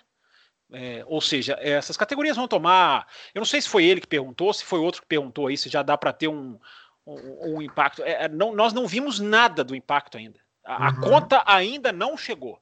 É, só a única que tomou a primeira foi a DTM, mas mesmo assim. É, é, já vinha cedo, capengando, né? Já vinha, e veio cedíssimo. a conta ainda não chegou dos patrocinadores que, dos que vão sair ou não, das equipes. As equipes ainda têm o dinheiro de 2019, gente. É, tem muita gente que não está se atentando a isso. O dinheiro de 2019 cai em 2020. Então, isso tudo está aplacando. A Liberty já re, reorganizou os seus, a, sua, a sua estrutura financeira para um dinheiro que não vai durar para sempre, também serve para agora. Então, o futuro lá na frente, é, a Fórmula E corre um risco, ela, ela corre Se a Fórmula 1 corre o risco de não vou, dizer, não vou dizer deixar de existir, mas de ter que virar um, de ter que olhar, buscar carro na GP2, é, a Fórmula E corre o risco sim de desaparecer. Tomara que não. Tomara que ela consiga fazer suas corridas. Se ela conseguir fazer suas corridas, é praticamente certo que ela vai para os autódromos por questão de segurança biológica e vai ser uma coisa que esportivamente vai agradar muitos de nós, que é ver a Fórmula E em autódromo que muitos de nós queriam, mas tudo isso tem que depender da sobrevivência. Então, vamos. Se, tu, se não houvesse o vírus, eu vou responder dessa maneira: não houvesse o vírus, a fusão era certa. Com o vírus, vamos ver quem consegue sobreviver e de que, e de que maneira. Ok, vamos lá. O, é, o João Antônio tá fazendo, que fez aquela pergunta para o Fábio sobre o condicionamento físico do Kimi Raikkonen, está aqui, mandou também, a gente já respondeu. Zeca Moura. Bom dia, bom dia, Loucos, é porque ele mandou a, a, a pergunta de manhã, a gente está gravando à noite. Semana passada, o Karsug, Cláudio Karsug, né, o jornalista, falou que por ele a Fórmula 1 voltava com o regulamento de 1937. Vocês aí, onde a única regra era Nem o era peso Fórmula 1, né? limite dos carros. é. Nem era Fórmula 1, bem lembrado. É, onde a única regra era o peso limite dos carros. Para para vocês, qual foi o melhor regulamento que a Fórmula 1 utilizou até hoje? Olha, eu vou responder primeiro. Eu não sei qual foi o melhor, não, porque eu, eu, não, eu não fico me prendendo muito em regulamento. Para mim, corrida tem que ser boa e tal. Agora, o pior, disparadamente, foi aquele de 2005 que não podia trocar pneu. Aquele regulamento Ah, achava não acho não. Não acho, não. Você achou? né? Não, achei tecnicamente pobre. Os carros chegavam no final com o pneu vibrando. O Kimi Raikkonen teve que uma corrida que na última volta arrebentou a suspensão, ele saiu rodando. Achei horrível. Só ele. Só ele. Todos os outros conseguiram. Ele não conseguiu. Ora, bola. É, eu sei, é lógico. Tô- por isso que eu estou dizendo que eu não valorizo tanto o regulamento, todo mundo tem que se adaptar, mas se tiver um regulamento que ele não empobreça, né? Mas nós tivemos o Grande Prêmio do Japão de 2005, aquela corridaça. Eu tô sendo, eu tô sendo sacana de pegar uma corrida para exemplificar uma temporada Tá, inteira. usando o Mas eu quero que você responda isso. ó. É, e foi uma corrida que choveu e todo mundo largou Isso, lá é, de todo trás. mundo Eu, tenho- eu- é, eu tô tentando ser desonesto intelectualmente, mas eu não consigo. Eu tenho que ser honesto. É. Agora, para mim, o pior regulamento da história. Não, ele é o- quer saber o melhor. Eu que falei o pior, mas se você quiser Não, falar o, o pior. o, Adalto, o Adalto começa com o melhor. Deixa eu só fazer um parênteses com o pior. É uma dessas corridas que a gente reviu agora também no canal da Fórmula 1, Grande Prêmio do Japão de 94. Aquela aberração ridícula, É, péssima, de parou a corrida, depois Tempo volta, combinado. tempo corrigido, Nossa tempo combinado. Senhora. É Uma das, aquilo foi uma das coisas mais escalafobéticas que eu já É. vi na minha vida. Aí o cara É. passa o outro na pista e não vale nada a E ultrapassagem. não vale nada, é. É uma das coisas mais. Ainda bem que a Fórmula 1 faz umas idiotices e percebe.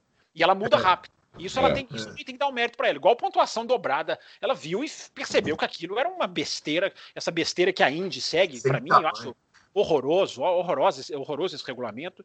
É, aliás, o Zac Brown falou esse esse- essa semana passada que a Fórmula 1 deveria espelhar a competitividade na, na, na Indy. É, deve ter machucado muita gente, inclusive. Mas responde aí, Adalto. O rapaz quer saber o melhor regulamento. Depois eu falo. Ah, é difícil dizer o melhor regulamento. É o melhor regulamento é aquele que dá corrida melhor, né? Exatamente. Então, é, eu não, não- Eu não sei. é, eu até estava comentando, até comentei outro dia com vocês, né? Como a nossa memória prega a peça, né? é, a gente revendo agora tanta corrida antiga, né? Não só essas, não só essas que a Fórmula 1 tem colocado para tem disponibilizado, porque essas ela está escolhendo a dedo, mas vendo outras corridas também, né?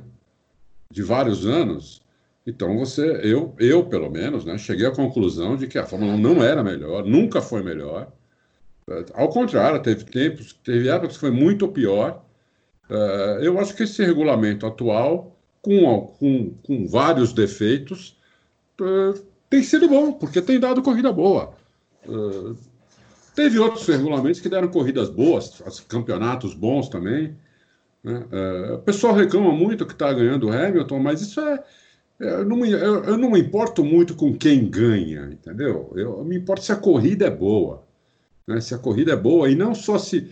É, lógico que eu gosto de- também de disputa na, na- pela ponta, pela liderança, dá uma emoção, mas eu gosto de disputa pelo quinto também, pelo oitavo, pelo décimo segundo. Eu acho legal essas disputas.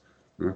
É, em Singapura teve uma disputa aí entre quatro carros na última volta do ano passado, que estavam disputando acho que o sétimo lugar, que foi uma das melhores disputas do ano. Tava o Ricardo, tava o, o- me ajuda aí, pô, tava o, o- o mexicano, tava o, o- é, tava, sei lá, eram quatro carros, tava, inclusive o, inclusive tava o, o Stroll nessa disputa. É, eles vieram trocando posição a, a volta inteira em Singapura, uma pista de rua, entendeu? É, que é difícil passar tudo. Então, para mim, é, o regulamento é que o que der corrida boa, eu tá valendo.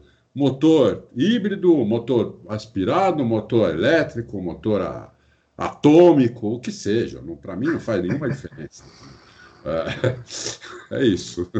É. E aí, Fábio, seu, eu seu regulamento preferido? O meu regulamento, para mim, o melhor da história da Fórmula 1. É ótima essa pergunta. Quem que fez a pergunta, Bruno? O Zeca Moura. o Zeca Moura, porque dar a oportunidade de jogar a luz aqui, porque está passando desapercebido na imprensa, não sei porquê, talvez porque não tenha sido aprovado ainda, mas está na mesa para ser assinado. Para mim, o melhor regulamento da história da Fórmula 1. Neste momento, graças ao vírus e graças à pandemia, infelizmente foi preciso isso. A regra de restrição aerodinâmica proporcional à posição no campeonato.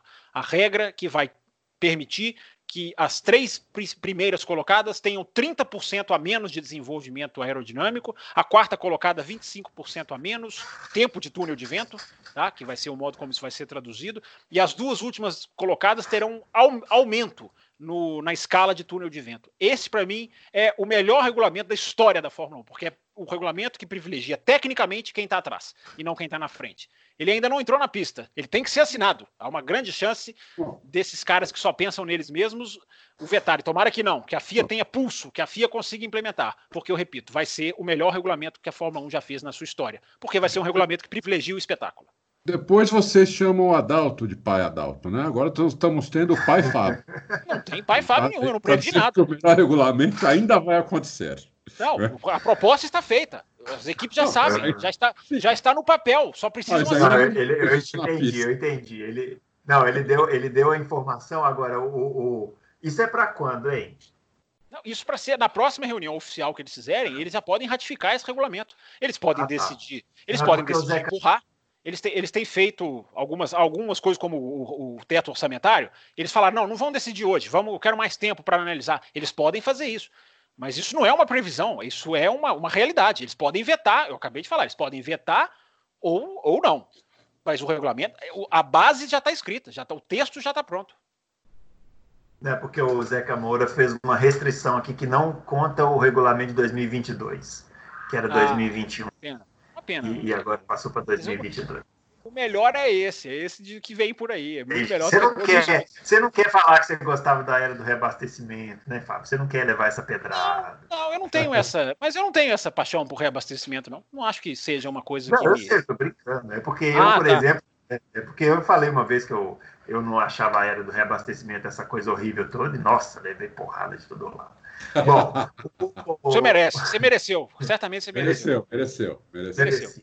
Mas eu gostava. O Anderson Mota, é, ele quer saber é, se no caso de uma Fórmula 1 que não treina. É, ah, ele está falando aqui, ó, o, essa semana o Fábio postou no Twitter defendendo uma Fórmula 1 sem sexta-feira. Eu repliquei para ele comentando da dificuldade dos estreantes na Fórmula 1, os pilotos novos, né? E ele está comentando, no caso de uma Fórmula 1 que não treina, que tem uma mini pré-temporada, como seria para a gurizada que está iniciando na Fórmula 1 não, e ter ainda só, menos contato. Só fazer ah. uma correção. Eu, eu, eu, usei o exemplo dos Estados Unidos como o exemplo de uma Fórmula 1 que funcionou sem a sexta-feira. Eu não estou dizendo é. que não pode, não precisa ter nada na sexta-feira. Eu é usaria sexta-feira. Hum. É, não, é que eu tô achando que ele fez confusão com o treino de sexta-feira e com a pré-temporada. Não, não, não, ele não fez, não, não, ele não fez confusão, não, porque ele até me perguntou sobre isso no Twitter. É uma, é porque ele pergunta dos novatos. Os novatos realmente são pouco usados na sexta-feira. É, então a sexta-feira seria para a questão esportiva da qualidade das corridas. Para a questão dos novatos, talvez seja isso, né, Bruno? Que sejam dois assuntos separados. É, os novatos eles podem continuar tendo seus treinos específicos. E eu não sei se isso é tão, não sei se é tão fundamental dar treino para os pilotos é, é, tantos anos antes deles entrarem na Fórmula 1, não. Um exemplo, o Alex Albon. O Alex Albon dirigiu o carro quatro dias antes da estreia na Austrália e não decepcionou. É. Mas aqui ele está é, dando exemplo de George Russell, Norris, novatos esses, que já uhum. tem uma temporada. É, mas é porque eu acho que ele fez um resgate voltando atrás, né? A temporada começando, esse, o, o Norris e o Russell começando no ano passado, por exemplo. Como é que eles fariam para ter para pegar mais os, simulado, os simuladores das equipes hoje, se não, não são ex exatamente a mesma coisa, mas conseguem fazer uma preparação muito muito forte. Os pilotos hoje são passam tantas horas em simulador, é. os simuladores são fiéis. Não são como os, os jogos que a gente está vendo nessa, nesse momento de automobilismo virtual. São mais mais fiéis ainda do que, do que isso. Só para retificar, Bruno, quando eu disse que o álbum andou quatro dias antes, eu não quis dizer cronologicamente quatro dias antes da Austrália. Ele pilotou por quatro dias na pré-temporada. Só para deixar claro. Não, e é, e é, interessante porque hoje em dia tem tanta informação na Fórmula 1, né? Que é, ainda na onda de comentar sobre essas reprises, é, esse, esse fim de semana a Globo é, transmitiu, retransmitiu né, o GP do Brasil de 1991. E que final de corrida, né? Um, um, final de corrida assim espetacular ali, o, o Senna com problema de câmbio e ninguém sabia direito o que estava acontecendo, e o Patrese chegando. Não, ninguém e... sabia não. Ninguém sabia não, senhor. Eu, porque eu assisti essa corrida com, uh -huh. com Murray Walker e James Hunt nos comentários uh -huh. e é impressionante o James Hunt como ele consegue pegar, como ele saca. Mata na hora. Não, não é que ele mata na hora. Ele vai. Ele, primeiro ele fala: tem alguma coisa errada com esse carro. Lá, lá no começo, faltava acho que 10 uhum. voltas, não me lembro exatamente. Aí depois ele começa a identificar qual o problema. Ele fala: não, esse carro tá com problema de câmbio, dá para você ouvir. E depois ele fala uma coisa que eu falei: não é possível.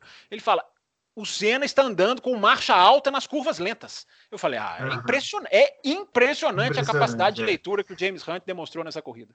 É, mas o que eu ia dizer é que o, eu vi uma entre, o, o blog F1 Memória fez uma entrevista com o Patrese. E, e o Patrese contou que ele ele estava. Porque naquela época o Williams também tinha muito problema de câmbio, porque eles estavam implementando o, o câmbio semiautomático, né? E já tinham quebrado na primeira corrida, que tinha sido nos Estados Unidos, e vieram para o Brasil. O Patrese estava em segundo, muito longe, foi poupando o carro, que ele para ele o segundo estava bom. E a equipe Williams avisou para ele que o Senna estava com problema já muito próximo do final da corrida, que foi quando ele começou a acelerar. Aí ele falou: se tivesse me avisado uma volta antes, eu teria chegado e passado. Né? Então imagina hoje, né, como é que seria isso, né? Assim, com, com esse tanto de informação que tem é, na hora, né? Olha, é, eu não assisti com o James antes né? essa corrida, mas deu para ver que o Senna tinha problema de câmbio porque tinha, nessa época a, a, é, o câmbio era manual. É. E o Senna, e tinha câmera on board no Senna. E toda vez que mostrava a câmera on board, o Senna não mudava a marcha. Tava travado. Isso já no finalzinho, né? Sim, já é, no final. No finalzinho, é. Que ele é. faz, inclusive, é, as últimas quatro, nas últimas quatro voltas, se não me engano. Sim, sim. O câmbio, é. o câmbio ele percebeu travado. antes. Ele percebeu bem antes. Foi impressionante. Ele percebeu com 10, 12 voltas. É incrível. Eu não. Eu percebi aí. Quando quando colocou a câmera on board e eu vi que o, o você não estava não, não tava trocando marcha. Não estava nem é. reduzindo, nem colocando para cima. Eu falei, meu, travou o câmbio do cara. Entendeu? E foi uma coisa de louco. No final daquela corrida, eu, eu, eu, já assisti aquela corrida algumas vezes e todas as vezes eu fico tenso. Foi um final de corrida espetacular. O ah, quer, dizer que nessa, quer dizer que nessa você fica tenso. No Grande Prêmio da Austrália de 86, você dorme. É engraçado. Você, é, é né? engraçado, é, sou engraçado. É, é. Mas eu sou engraçado. Eu sou uma ah, pessoa engraçada. Não há a menor dúvida disso. o Nishan Capuji, ele tá puxando a sua orelha, ah, fez um texto enorme lá. Depois você entra lá e, e, dá uma olhada, viu, Fábio? E. Eu mereci. Eu não sei tá o que, é, seguinte, mas eu mereci. É, é, também nem viu o que, que é, não, mas você mereceu. Sim. Não, é porque eu tô com é... dificuldade de acesso à página aqui. Tá, tá muito ruim o meu computador, mas depois eu vou olhar. Daqui a pouco eu te mando aí. O... Ele tá perguntando assim, ó. Se a gente viu que o Reino Unido vai exigir quarentena para quem vier do exterior. E que o primeiro-ministro lá anunciou que quem quiser entrar lá, vindo de outro país, será forçado a permanecer 14 dias em quarentena. E se com isso a temporada corre risco de começar e não continuar. Corre, né? pelo menos na Inglaterra. Não, mas pelo que eu li, não, não, é uma quarentena de 14 dias que ele, que ele, ele, ele exigir. Hum. É uma quarentena menor. É, a Fórmula 1 vai tentar negociar cinco dias com ele, mas não, eles vão exigir 14 para qualquer cidadão normal. A Fórmula 1 vai tentar um, tentar uma, uma exceção vai tentar uma exceção aí, que aí eu não sei. Aí vai depender muito das autoridades médicas, não sei o que, que vai ser feito disso. Ela vai mas independente de ter o Reino Unido, né, já, já, mas em já contrapartida, teria... ela vai oferecer o teste para todos eles, né? Então é por isso que ela vai tentar a exceção também. Hum, entendi. Ela, ela vai oferecer o teste. Senão o governo não aceita. Só porque é Fórmula 1. Hum, o cara da Fórmula 1 não, não, não fica doente diferente do resto, né? É. Ele fica ah, igual doente, né? Tem que oferecer muita coisa, né? Não só isso, né? Hoje eu vi uma declaração de que os fiscais de pista estariam preocupados com as condições deles. Eles vão ter que oferecer um monte de. Não, eles vão ter que. O teste vai ser para todo mundo, para catering, para todo mundo. Não, todo mundo, sim, bandeirinha, disso, todo até. mundo. Senão não adianta nada. Não adianta nada. Se todo mundo não for testado, que trabalhar lá na Fórmula 1, ou o pessoal local, não adianta nada. Tem que testar todo mundo que tiver na pista. Agora não adianta chegar lá e testar, né? Eles vão ter que começar esse teste com uma antecedência grande, né? Sim, sim, sim. Eles vão testar cada dois dias, começando uma acho que 14 dias antes. Eles vão testar cada dois dias. É, vai ser uma loucura. A NASCAR volta, né, esse fim de semana, né? a NASCAR não tá nem aí para vocês tá dois. Não tá é. nem aí pro vírus, não tá nem aí para nada. Será que o Bernie Eccleston comprou a NASCAR? Tá, tá lá vai... agora, será? Ah, claro, ela vai ela, ela declara que ela vai tomar as medidas dela, né? Mas os, os, os Estados Unidos são tão diferentes, né? Tem lugar que está no pico, tem lugar que está subindo, Nova York está é. descendo. Então é. é. muito complexo. A NASCAR também tem uma chance gigantesca de começar e não terminar, de não ter depois uhum. para onde ir. Mas vai acho começar. Que a da NASCAR, é, acho que a da NASCAR a chance é maior que a da Fórmula 1. Maior de não. Sei, talvez não seja, Adalto, porque é um, é um evento nacional, né? Talvez ela consiga mais brechas do que a Fórmula 1. Quando ela for precisar dos aeroportos, ela vai dar de cara com um problema enorme. Bom, aí o Nishan ele termina aqui fazendo uma sugestão para a gente fazer uma temporada especial sobre a tempo, uma, um programa especial sobre a temporada de 82 e outra de 99. Está anotado. Inclusive, o Grande Prêmio de Mônaco de 82, no YouTube da Fórmula 1, Sim. é uma corrida que tem surpresas, muitas surpresas. Muitas surpresas. Ou se tem, talvez a mais, talvez é que tenha mais surpresas por minuto em toda a história da, do automobilismo. É que durante a corrida não acontece tanta coisa assim. É o final é, mas que é mais, final é mais loucura. O final é, é, tá perguntando qual foi a temporada mais trágica, a de 82 ou a de 94? Finalizando aqui o Nishan Capuji. Ah, eu, eu vou dizer que é de 94, porque é de 82 eu não, não assisti na, não assisti, não assisti, né? Não, não estava, eu tinha dois anos de idade, então para mim foi de 94. É, eu, eu sou obrigado a dizer que para mim foi de 82. Eu, quando o Gilles Villeneuve morreu, eu não vi mais o resto da temporada. É, você foi, já falou isso aqui. É, foi a única vez, né? Desde que eu comecei a assistir Fórmula 1 que eu perdi as corridas é, depois de Zolder. No, quando o Senna morreu, eu vi com muito pesar depois, né? Fiquei, fiquei muito triste, tudo. Fiquei, assisti com muito pesar. Eu nunca vou esquecer que né, a gente é acostumado no pódio, sempre tinha uma bandeira do Brasil ali, né? Porque a gente estava mal acostumado, uma sequência de Emerson, Piquet e Senna era muito comum, né, uma bandeira do Brasil ali, e aí sumiu, né, meu? Não tinha mais bandeira do é. Brasil, corrida é. nenhuma. E eu é. falei, meu Deus, né? Que, que diferença, que, que coisa é A gente foi atirado numa nova realidade de uma hora é. para outra, né? É, é. Parece é. o que nós estamos vivendo agora, atirados numa nova é. realidade de uma hora para outra. Ai, ai. Ô, Fábio, você quer eleger aí a temporada mais trágica? É, eu acho que a, a, a de. A, a, questão toda, porque uh, o modo como a de 94 foi. É, a 94 se, se, se resume num final de semana, né? Foi aquele final de semana. Se você tirar aquele final de semana, é, não é uma não é uma temporada não foi morrendo gente apesar de que é, que em Mônaco outros acidentes graves mas é assim, em Mônaco né é em Mônaco tem.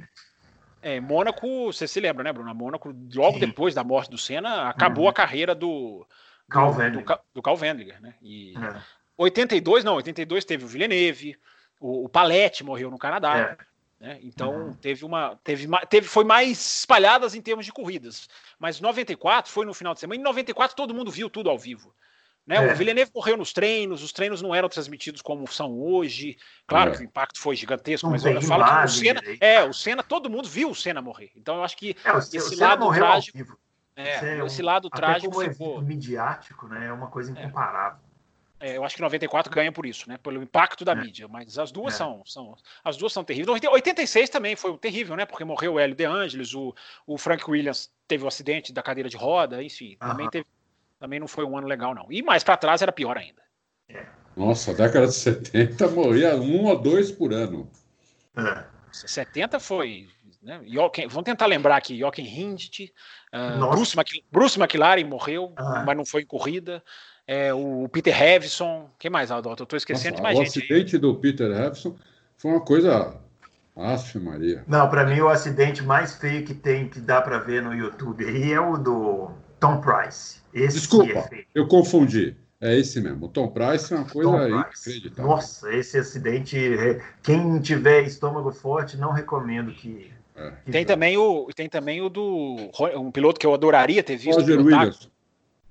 Roger. Roger Williams também, é, também foi nos anos 70, né? Foi. É. Acho que foi em Zandvoort, né? É, e, mas o que, é, o que eu ia citar aqui, que eu queria muito ter visto pilotar, um piloto que eu leio muito sobre ele, admiro muito, e que dá para ver a corrida da morte dele também no YouTube, sem cortes, assim, foi na largada, o Rony Peterson. Rony Peterson.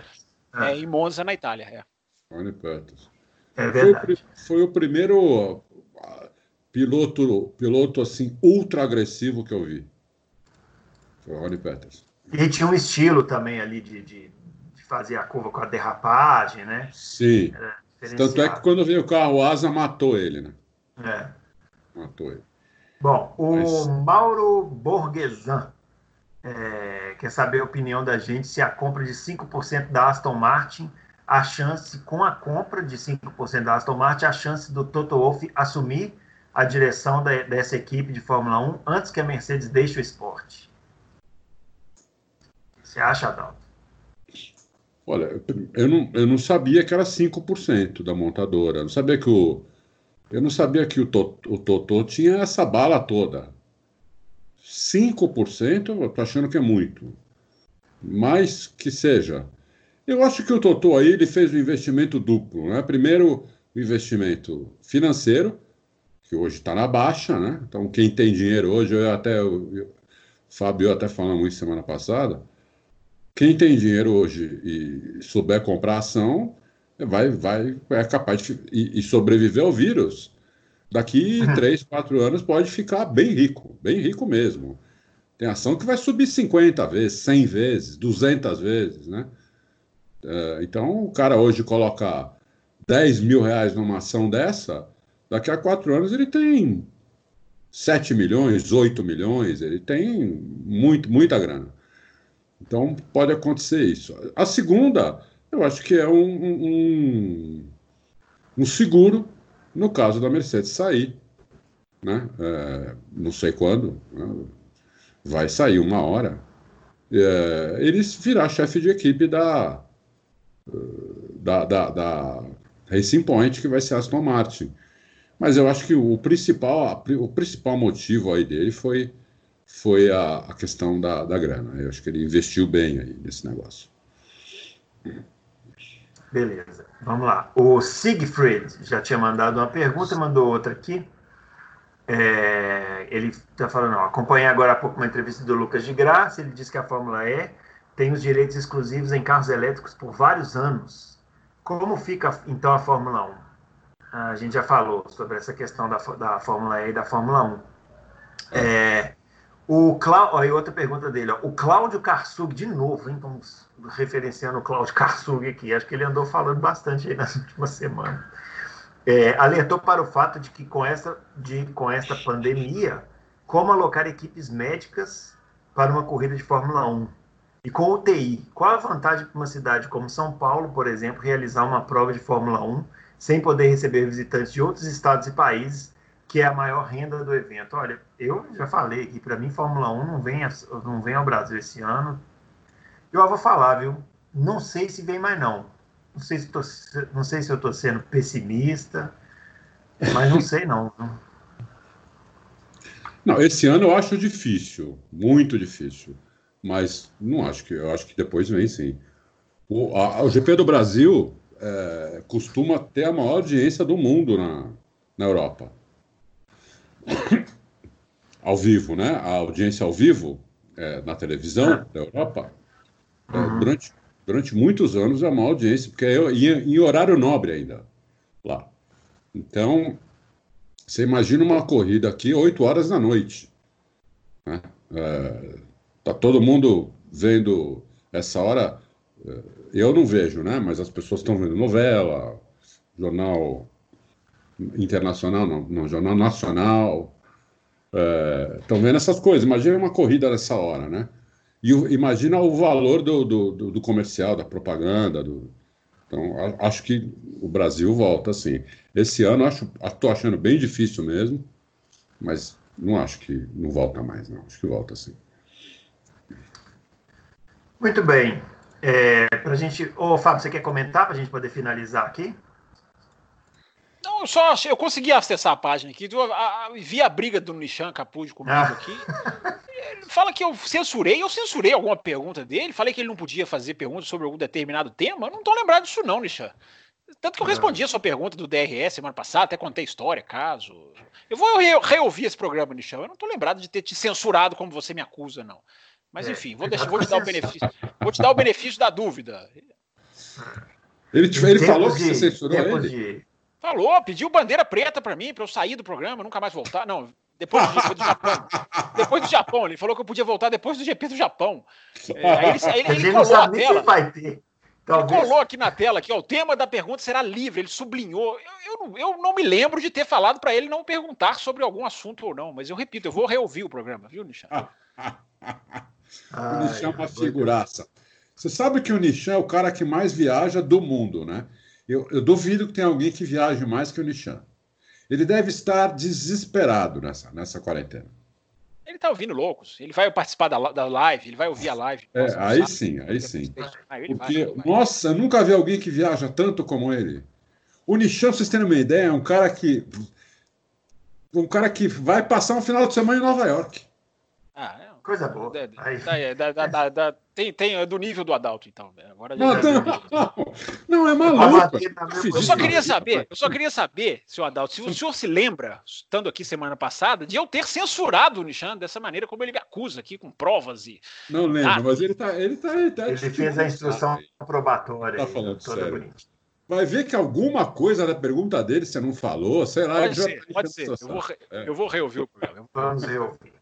Pessoal, para a gente terminar para cima, né? Hoje estamos comemorando, hoje nós estamos gravando o programa no dia 12 de maio. Estão sendo comemorados aí 80 anos de Interlagos. Interlagos está fazendo 80 anos. O Horácio Monsalvo, ele mandou para a gente aqui falando que querendo que a gente falasse de, de Interlagos para entrar na página de perguntas lá no Auto Race. Ele colocou uma foto muito legal. Bem antiga de Interlagos, com uma casinha lá no meio, que ele diz que é o do zelador do, do autódromo.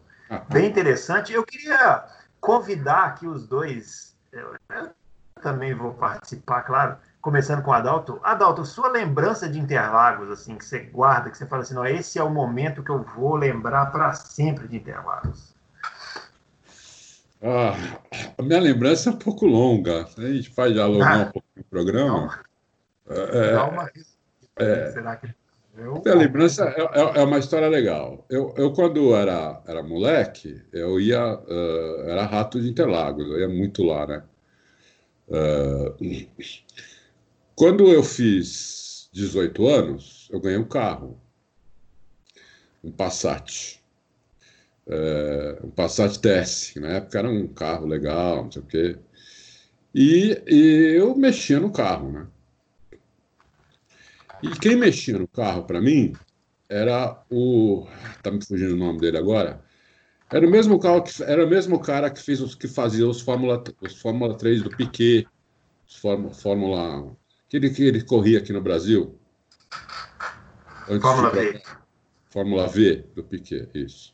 Era o mesmo cara, que era aqui de Santo Amaro. E ele começou a fazer uns carros de Stock Car. E eu ia para Interlagos com eles direto, matava a aula, era, um, era um, uma coisa de louco isso aí. E, na, e ele fazia o carro do Guaraná, Alfredo Guaraná Menezes, uhum. que era um cara que andava, viu? Inclusive andou, andou com o Piquet, é, andava pra caramba, de, de monoposto. Uh, e uma das vezes, a gente ia sempre, né? Eu acabei ficando meio chegado dele, que é sempre junto. Sei lá quantas vezes eu fui, mais de 30, sei lá. E o, o, o pessoal falava, fala para fala o Guaraná te deixar dar uma volta, fala para o Guaraná te deixar no, no estocar dele. Né? E eu comecei a encher o saco, e tinha uma brincadeira, vai, vai deixar o. O pessoal me chamava de Júnior, né? Vai deixar o Júnior dar uma volta, não sei o quê. Ah, ah. Um dia o Guaraná, Guaraná virou e falou o seguinte: você vai entrar no carro comigo, e você vai pendurado. Você vai se segurar no. Não tem banco, só tem o banco do, do piloto. Você vai do lado ali, Você se segura ali, você senta, fica em pé, faz o que você quiser. Você se segura ali no, no, nos ferros, na, na gaiola dentro do carro. Se você não der um berro, quando acabar a volta, eu deixo você andar. Bom, vocês imaginam, né? Eu entrei no carro, fui para a parte de trás, encostei na gaiola, se, agarrei aquilo com as duas mãos, trancei as pernas. Eu fiquei ali igual uma aranha, fica no, no, no, numa teia, que nem um retardado, e fui.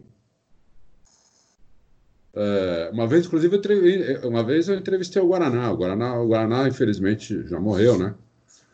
Mas uma vez eu entrevistei o Guaraná e nós conversamos sobre isso. É, e fui. E consegui não berrar. Por dentro, fiquei apavorado, né? mas consegui não berrar. É, e apesar de eu ir sempre lá em Interlagos, eu nunca tinha andado na pista. A primeira vez que eu andei na pista foi essa. Com, com, com ele no carro, no, no estocar dele, que era um Opala. Né? Uh, aí que eu vi que o retão, por exemplo, era em descida. Aí que eu percebi o tamanho, a, a largura da pista, como, a, como as tomadas de curva era, era, tinha que ser tudo diferente. A curva, a pista era muito larga, não sei o quê. Bom, e aí ele deixou, é, é, deixou não, né? Era uma aposta. E falou, bom, agora vai ter que andar. Bom, puseram o banco lá para mim, pá. Eu tinha o quê? Uns 19 anos. É, 18 para 19 anos, uma coisa assim. Sentei no carro, só tava nós lá na pista, né? Não tinha mais ninguém. Era um treino, não sei se era treino particular, se eles tinham alugado a pista, só tava nós. Só tava a equipe do Guaraná, né? E andei no carro. Sentei no Stock Car, era um, um Opala totalmente mexido, não sei o quê. Sentei no Stock Car e, uh, e andei no carro. E saí do. Dei a primeira volta o mais rápido que eu achava que dava para dar, como primeira volta, e entender um pouco o carro, não sei o quê. Mas a, a, o combinado eram três voltas. Eu podia dar três voltas no carro. Passei no box na primeira. Falei, não, eu andei muito devagar. Na segunda, eu passei de novo. Na terceira, quando era para eu entrar, eu passei de novo. Na quarta, eu passei de novo. Na quinta, eles estavam tudo na pista. entrou o Guaraná, mecânico, entrou todo mundo na pista para eu. Pra Pedindo para parar. Para eu parar, porque eles falaram: esse, esse, moleque não vai parar mais, né? Eu tenho que parar esse moleque no, no tiro ou se colocar na pista para. Então foi, foi a primeira vez que eu andei em Interlagos, na, na pista antiga, é, foi num estocar do, do Guaraná. Muito Essa bem. é a história. Depois eu tenho uma outra história que eu vou contar uma outra vez também. Essa, essa foi a primeira história que eu tenho de Interlagos. Nós vamos fazer uma série, Histórias do Adalto em Interlagos. É. Uma série comemorativa dos 80 anos do Autódromo. É. Fábio Campos, o senhor se manifeste aí, a sua lembrança de Interlagos. O senhor também tem muitas, hein? Não, mas não como essa, né? Não como é, essa. Eu gostaria de pedir encarecidamente para Euler, para os pessoal da montagem gráfica aí que sempre aparece, por favor, faça uma plaquinha, pega uma imagem de uma placa de um box, de uma equipe mostrando uma box e escreva, por favor, Adalto, pitch com a setinha, por favor. Eu, é. eu vou guardar essa imagem. Essa, essa imagem vai entrar para os nossos arquivos e vai ser usada em outras situações. Por favor, eu gostaria muito de ver essa imagem. Pitch now, se puder colocar now. Pitch now, é, é. Enfim, é, Interlagos é um lugar, eu não tenho nenhuma memória desse tamanho, tão, tão, tão imersiva como essa do Adalto. É um lugar que eu vou desde 98, todos os anos, seguidos para ver corrida de Fórmula 1. Então, acho que a principal marca que eu tenho com Interlagos é essa, essa quase que virou uma frequência, que virou um hábito, virou uma, uma, uma um estilo de vida. Ir para Interlagos para ver a Fórmula 1. Fui para ver Stock Car, fui para ver o EC. Eu acho, que eu acho que a grande lembrança que eu tenho de Interlagos, se a gente não for entrar nas corridas, né, como 2008 ou 98, que foi a primeira que me marcou muito também, a primeira vez que você vê os carrinhos na pista, assim, de longe, no traçado. É... Essas coisas todas são marcantes. Mas eu vou. Eu, o que eu fiz em Interlagos que me deu mais satisfação na minha vida, porque foi uma das, daquelas coisas de você pôr o jornalismo em prática, né? foi quando a gente entrou para cobrir a, o EC em 2014 e, e me deram uma credencial, consegui uma credencial que não tinha acesso à sala de imprensa, mas as, era, era por números. As credenciais tinham números que autorizavam você a entrar nos lugares de Interlagos. Então tinha credencial que tinha o número 1 e o 3, você tinha acesso a algumas coisas. Para entrar na sala de imprensa, precisava do número 4. É, eu dei um jeito, eu peguei uma caneta, e, enfim, resumindo a história, eu estava na sala de imprensa na hora que a corrida estava rolando. É, porque jornalista você não pode dar o cheiro para ele de, de, de, de, conseguir nada, porque ele vai lá e consegue. É. E, e aí a gente acabou fazendo um super trabalho legal. Acabou a corrida, a gente foi andar nos boxes, ligamos um celular para gravar imagem. Não tinha o que tem hoje, tá, gente? Foi 2014. Não tinha esse negócio de live time, de, de, de FaceTime, de você ligar. Não. A gente fez uma coisa. Um celular gravou a imagem, o outro celular serviu de microfone para mim. Depois foi um trabalhão para fazer uma edição, mas a gente saiu cobrindo, entrevistando os pilotos do EC, Anthony Davidson, Mark Webber, Luke Duval, Tom Christensen. A gente foi para a sala de imprensa. Foi um dia que, aquele dia que você fala assim, meu Deus, que, que, orgulho, que bom que é ser jornalista, né? Que bom que é ser jornalista que trabalha com automobilismo. Foi divertidíssimo. Esse é o dia que eu não esqueço. Foi no dia 30 de novembro essa corrida, se eu não estou enganado, de 2014. Foi no finalzinho de novembro de 2014 e foi um dia que, que, que, me marcou bastante. Eu acho que é o dia mais simbólico da, da história de Interlagos. Repito, se não for entrar para as corridas todas de Fórmula 1, os momentos de corrida, esse todos nós temos, né? De casa, da arquibancada, enfim. É, é isso, essa historinha de Interlagos nos 80 anos é, é, é a que para mim é a mais. É, é, a que eu guardo com mais carinho. Hum, legal. Eu não tenho nenhuma história desse nível aí de vocês. Eu sempre lembro da minha primeira corrida lá. Tem, senhor. senhor tem, eu, eu, sempre, eu sempre lembro da minha primeira corrida lá, que foi em 2001, que era tudo novidade, né? Assim, ah, Interlagos e tal. Nunca imaginei que eu ia conseguir ir. E porque estava em Belo Horizonte e tal. E esse cidadão aí, Fábio Campos, que me arrastou aqui para esse autódromo. E eu vim e vi aquela ultrapassagem do Montoya lá em cima do Schumacher. Ah, logo na minha estreia, então realmente... Essa é impressionante. É, essa... É. Quem estava ali no setor G, reta oposta, tem gravado na retina essa ultrapassagem, né? Foi é, incrível. É, duas coisas que eu tenho gravado na retina, isso, e na hora que o Montoya ele abandona, né? Que aí foi uma das demonstrações. É, aí não é nem a retina, é os ouvidos, né? Porque foi uma das demonstrações. Os ouvidos, é. A arquibancada virou uma arquibancada de futebol, que o Montoya saiu andando ali pelo outro lado da pista, né? Pela mureta, e a torcida começou a gritar o nome dele. Imagina uma arquibancada de futebol. É. Foi mais ou menos isso que aconteceu ali. Eu, eu nunca, vi. Só, é, só, fazer um é. parênteses. Eu nunca vi 20, 28 anos. Não, 28 não, gente. 98 para cá, 32 anos indo para Interlagos. Eu nunca vi a arquibancada gritar tão a plenos pulmões, com força, o nome de um piloto. Não tem cena, Rubinho, Alonso, que era xingado, Fumar. Nunca o grito foi tão você vê que a galera tava gritando com força, como gritaram é? Montoya, Montoya, Montoya. Naquela corrida que ele foi tirado pelo, Max, pelo pai do Max Verstappen, o Joseph Verstappen. Bem ali na nossa é. frente. Era, era a terceira bem. corrida dele na Fórmula 1, ele ia ganhar a corrida, né? Sim. É, ele, ele andou. É, Muito bem, pessoal, é isso. Vamos encerrando aqui. Falamos bastante aí hoje, espero que vocês tenham gostado do podcast. E a gente volta na semana que vem com mais loucos para o automobilismo. O Fábio Campos vai trazer aí muitos detalhes dessa super live que ele está armando aí, esse projeto dele. Você vai poder assistir, o Auto Racing vai participar lá com Loucos por Automobilismo. E na semana que vem a gente volta com mais Loucos por Automobilismo. Para todo mundo aí, um grande abraço e até lá.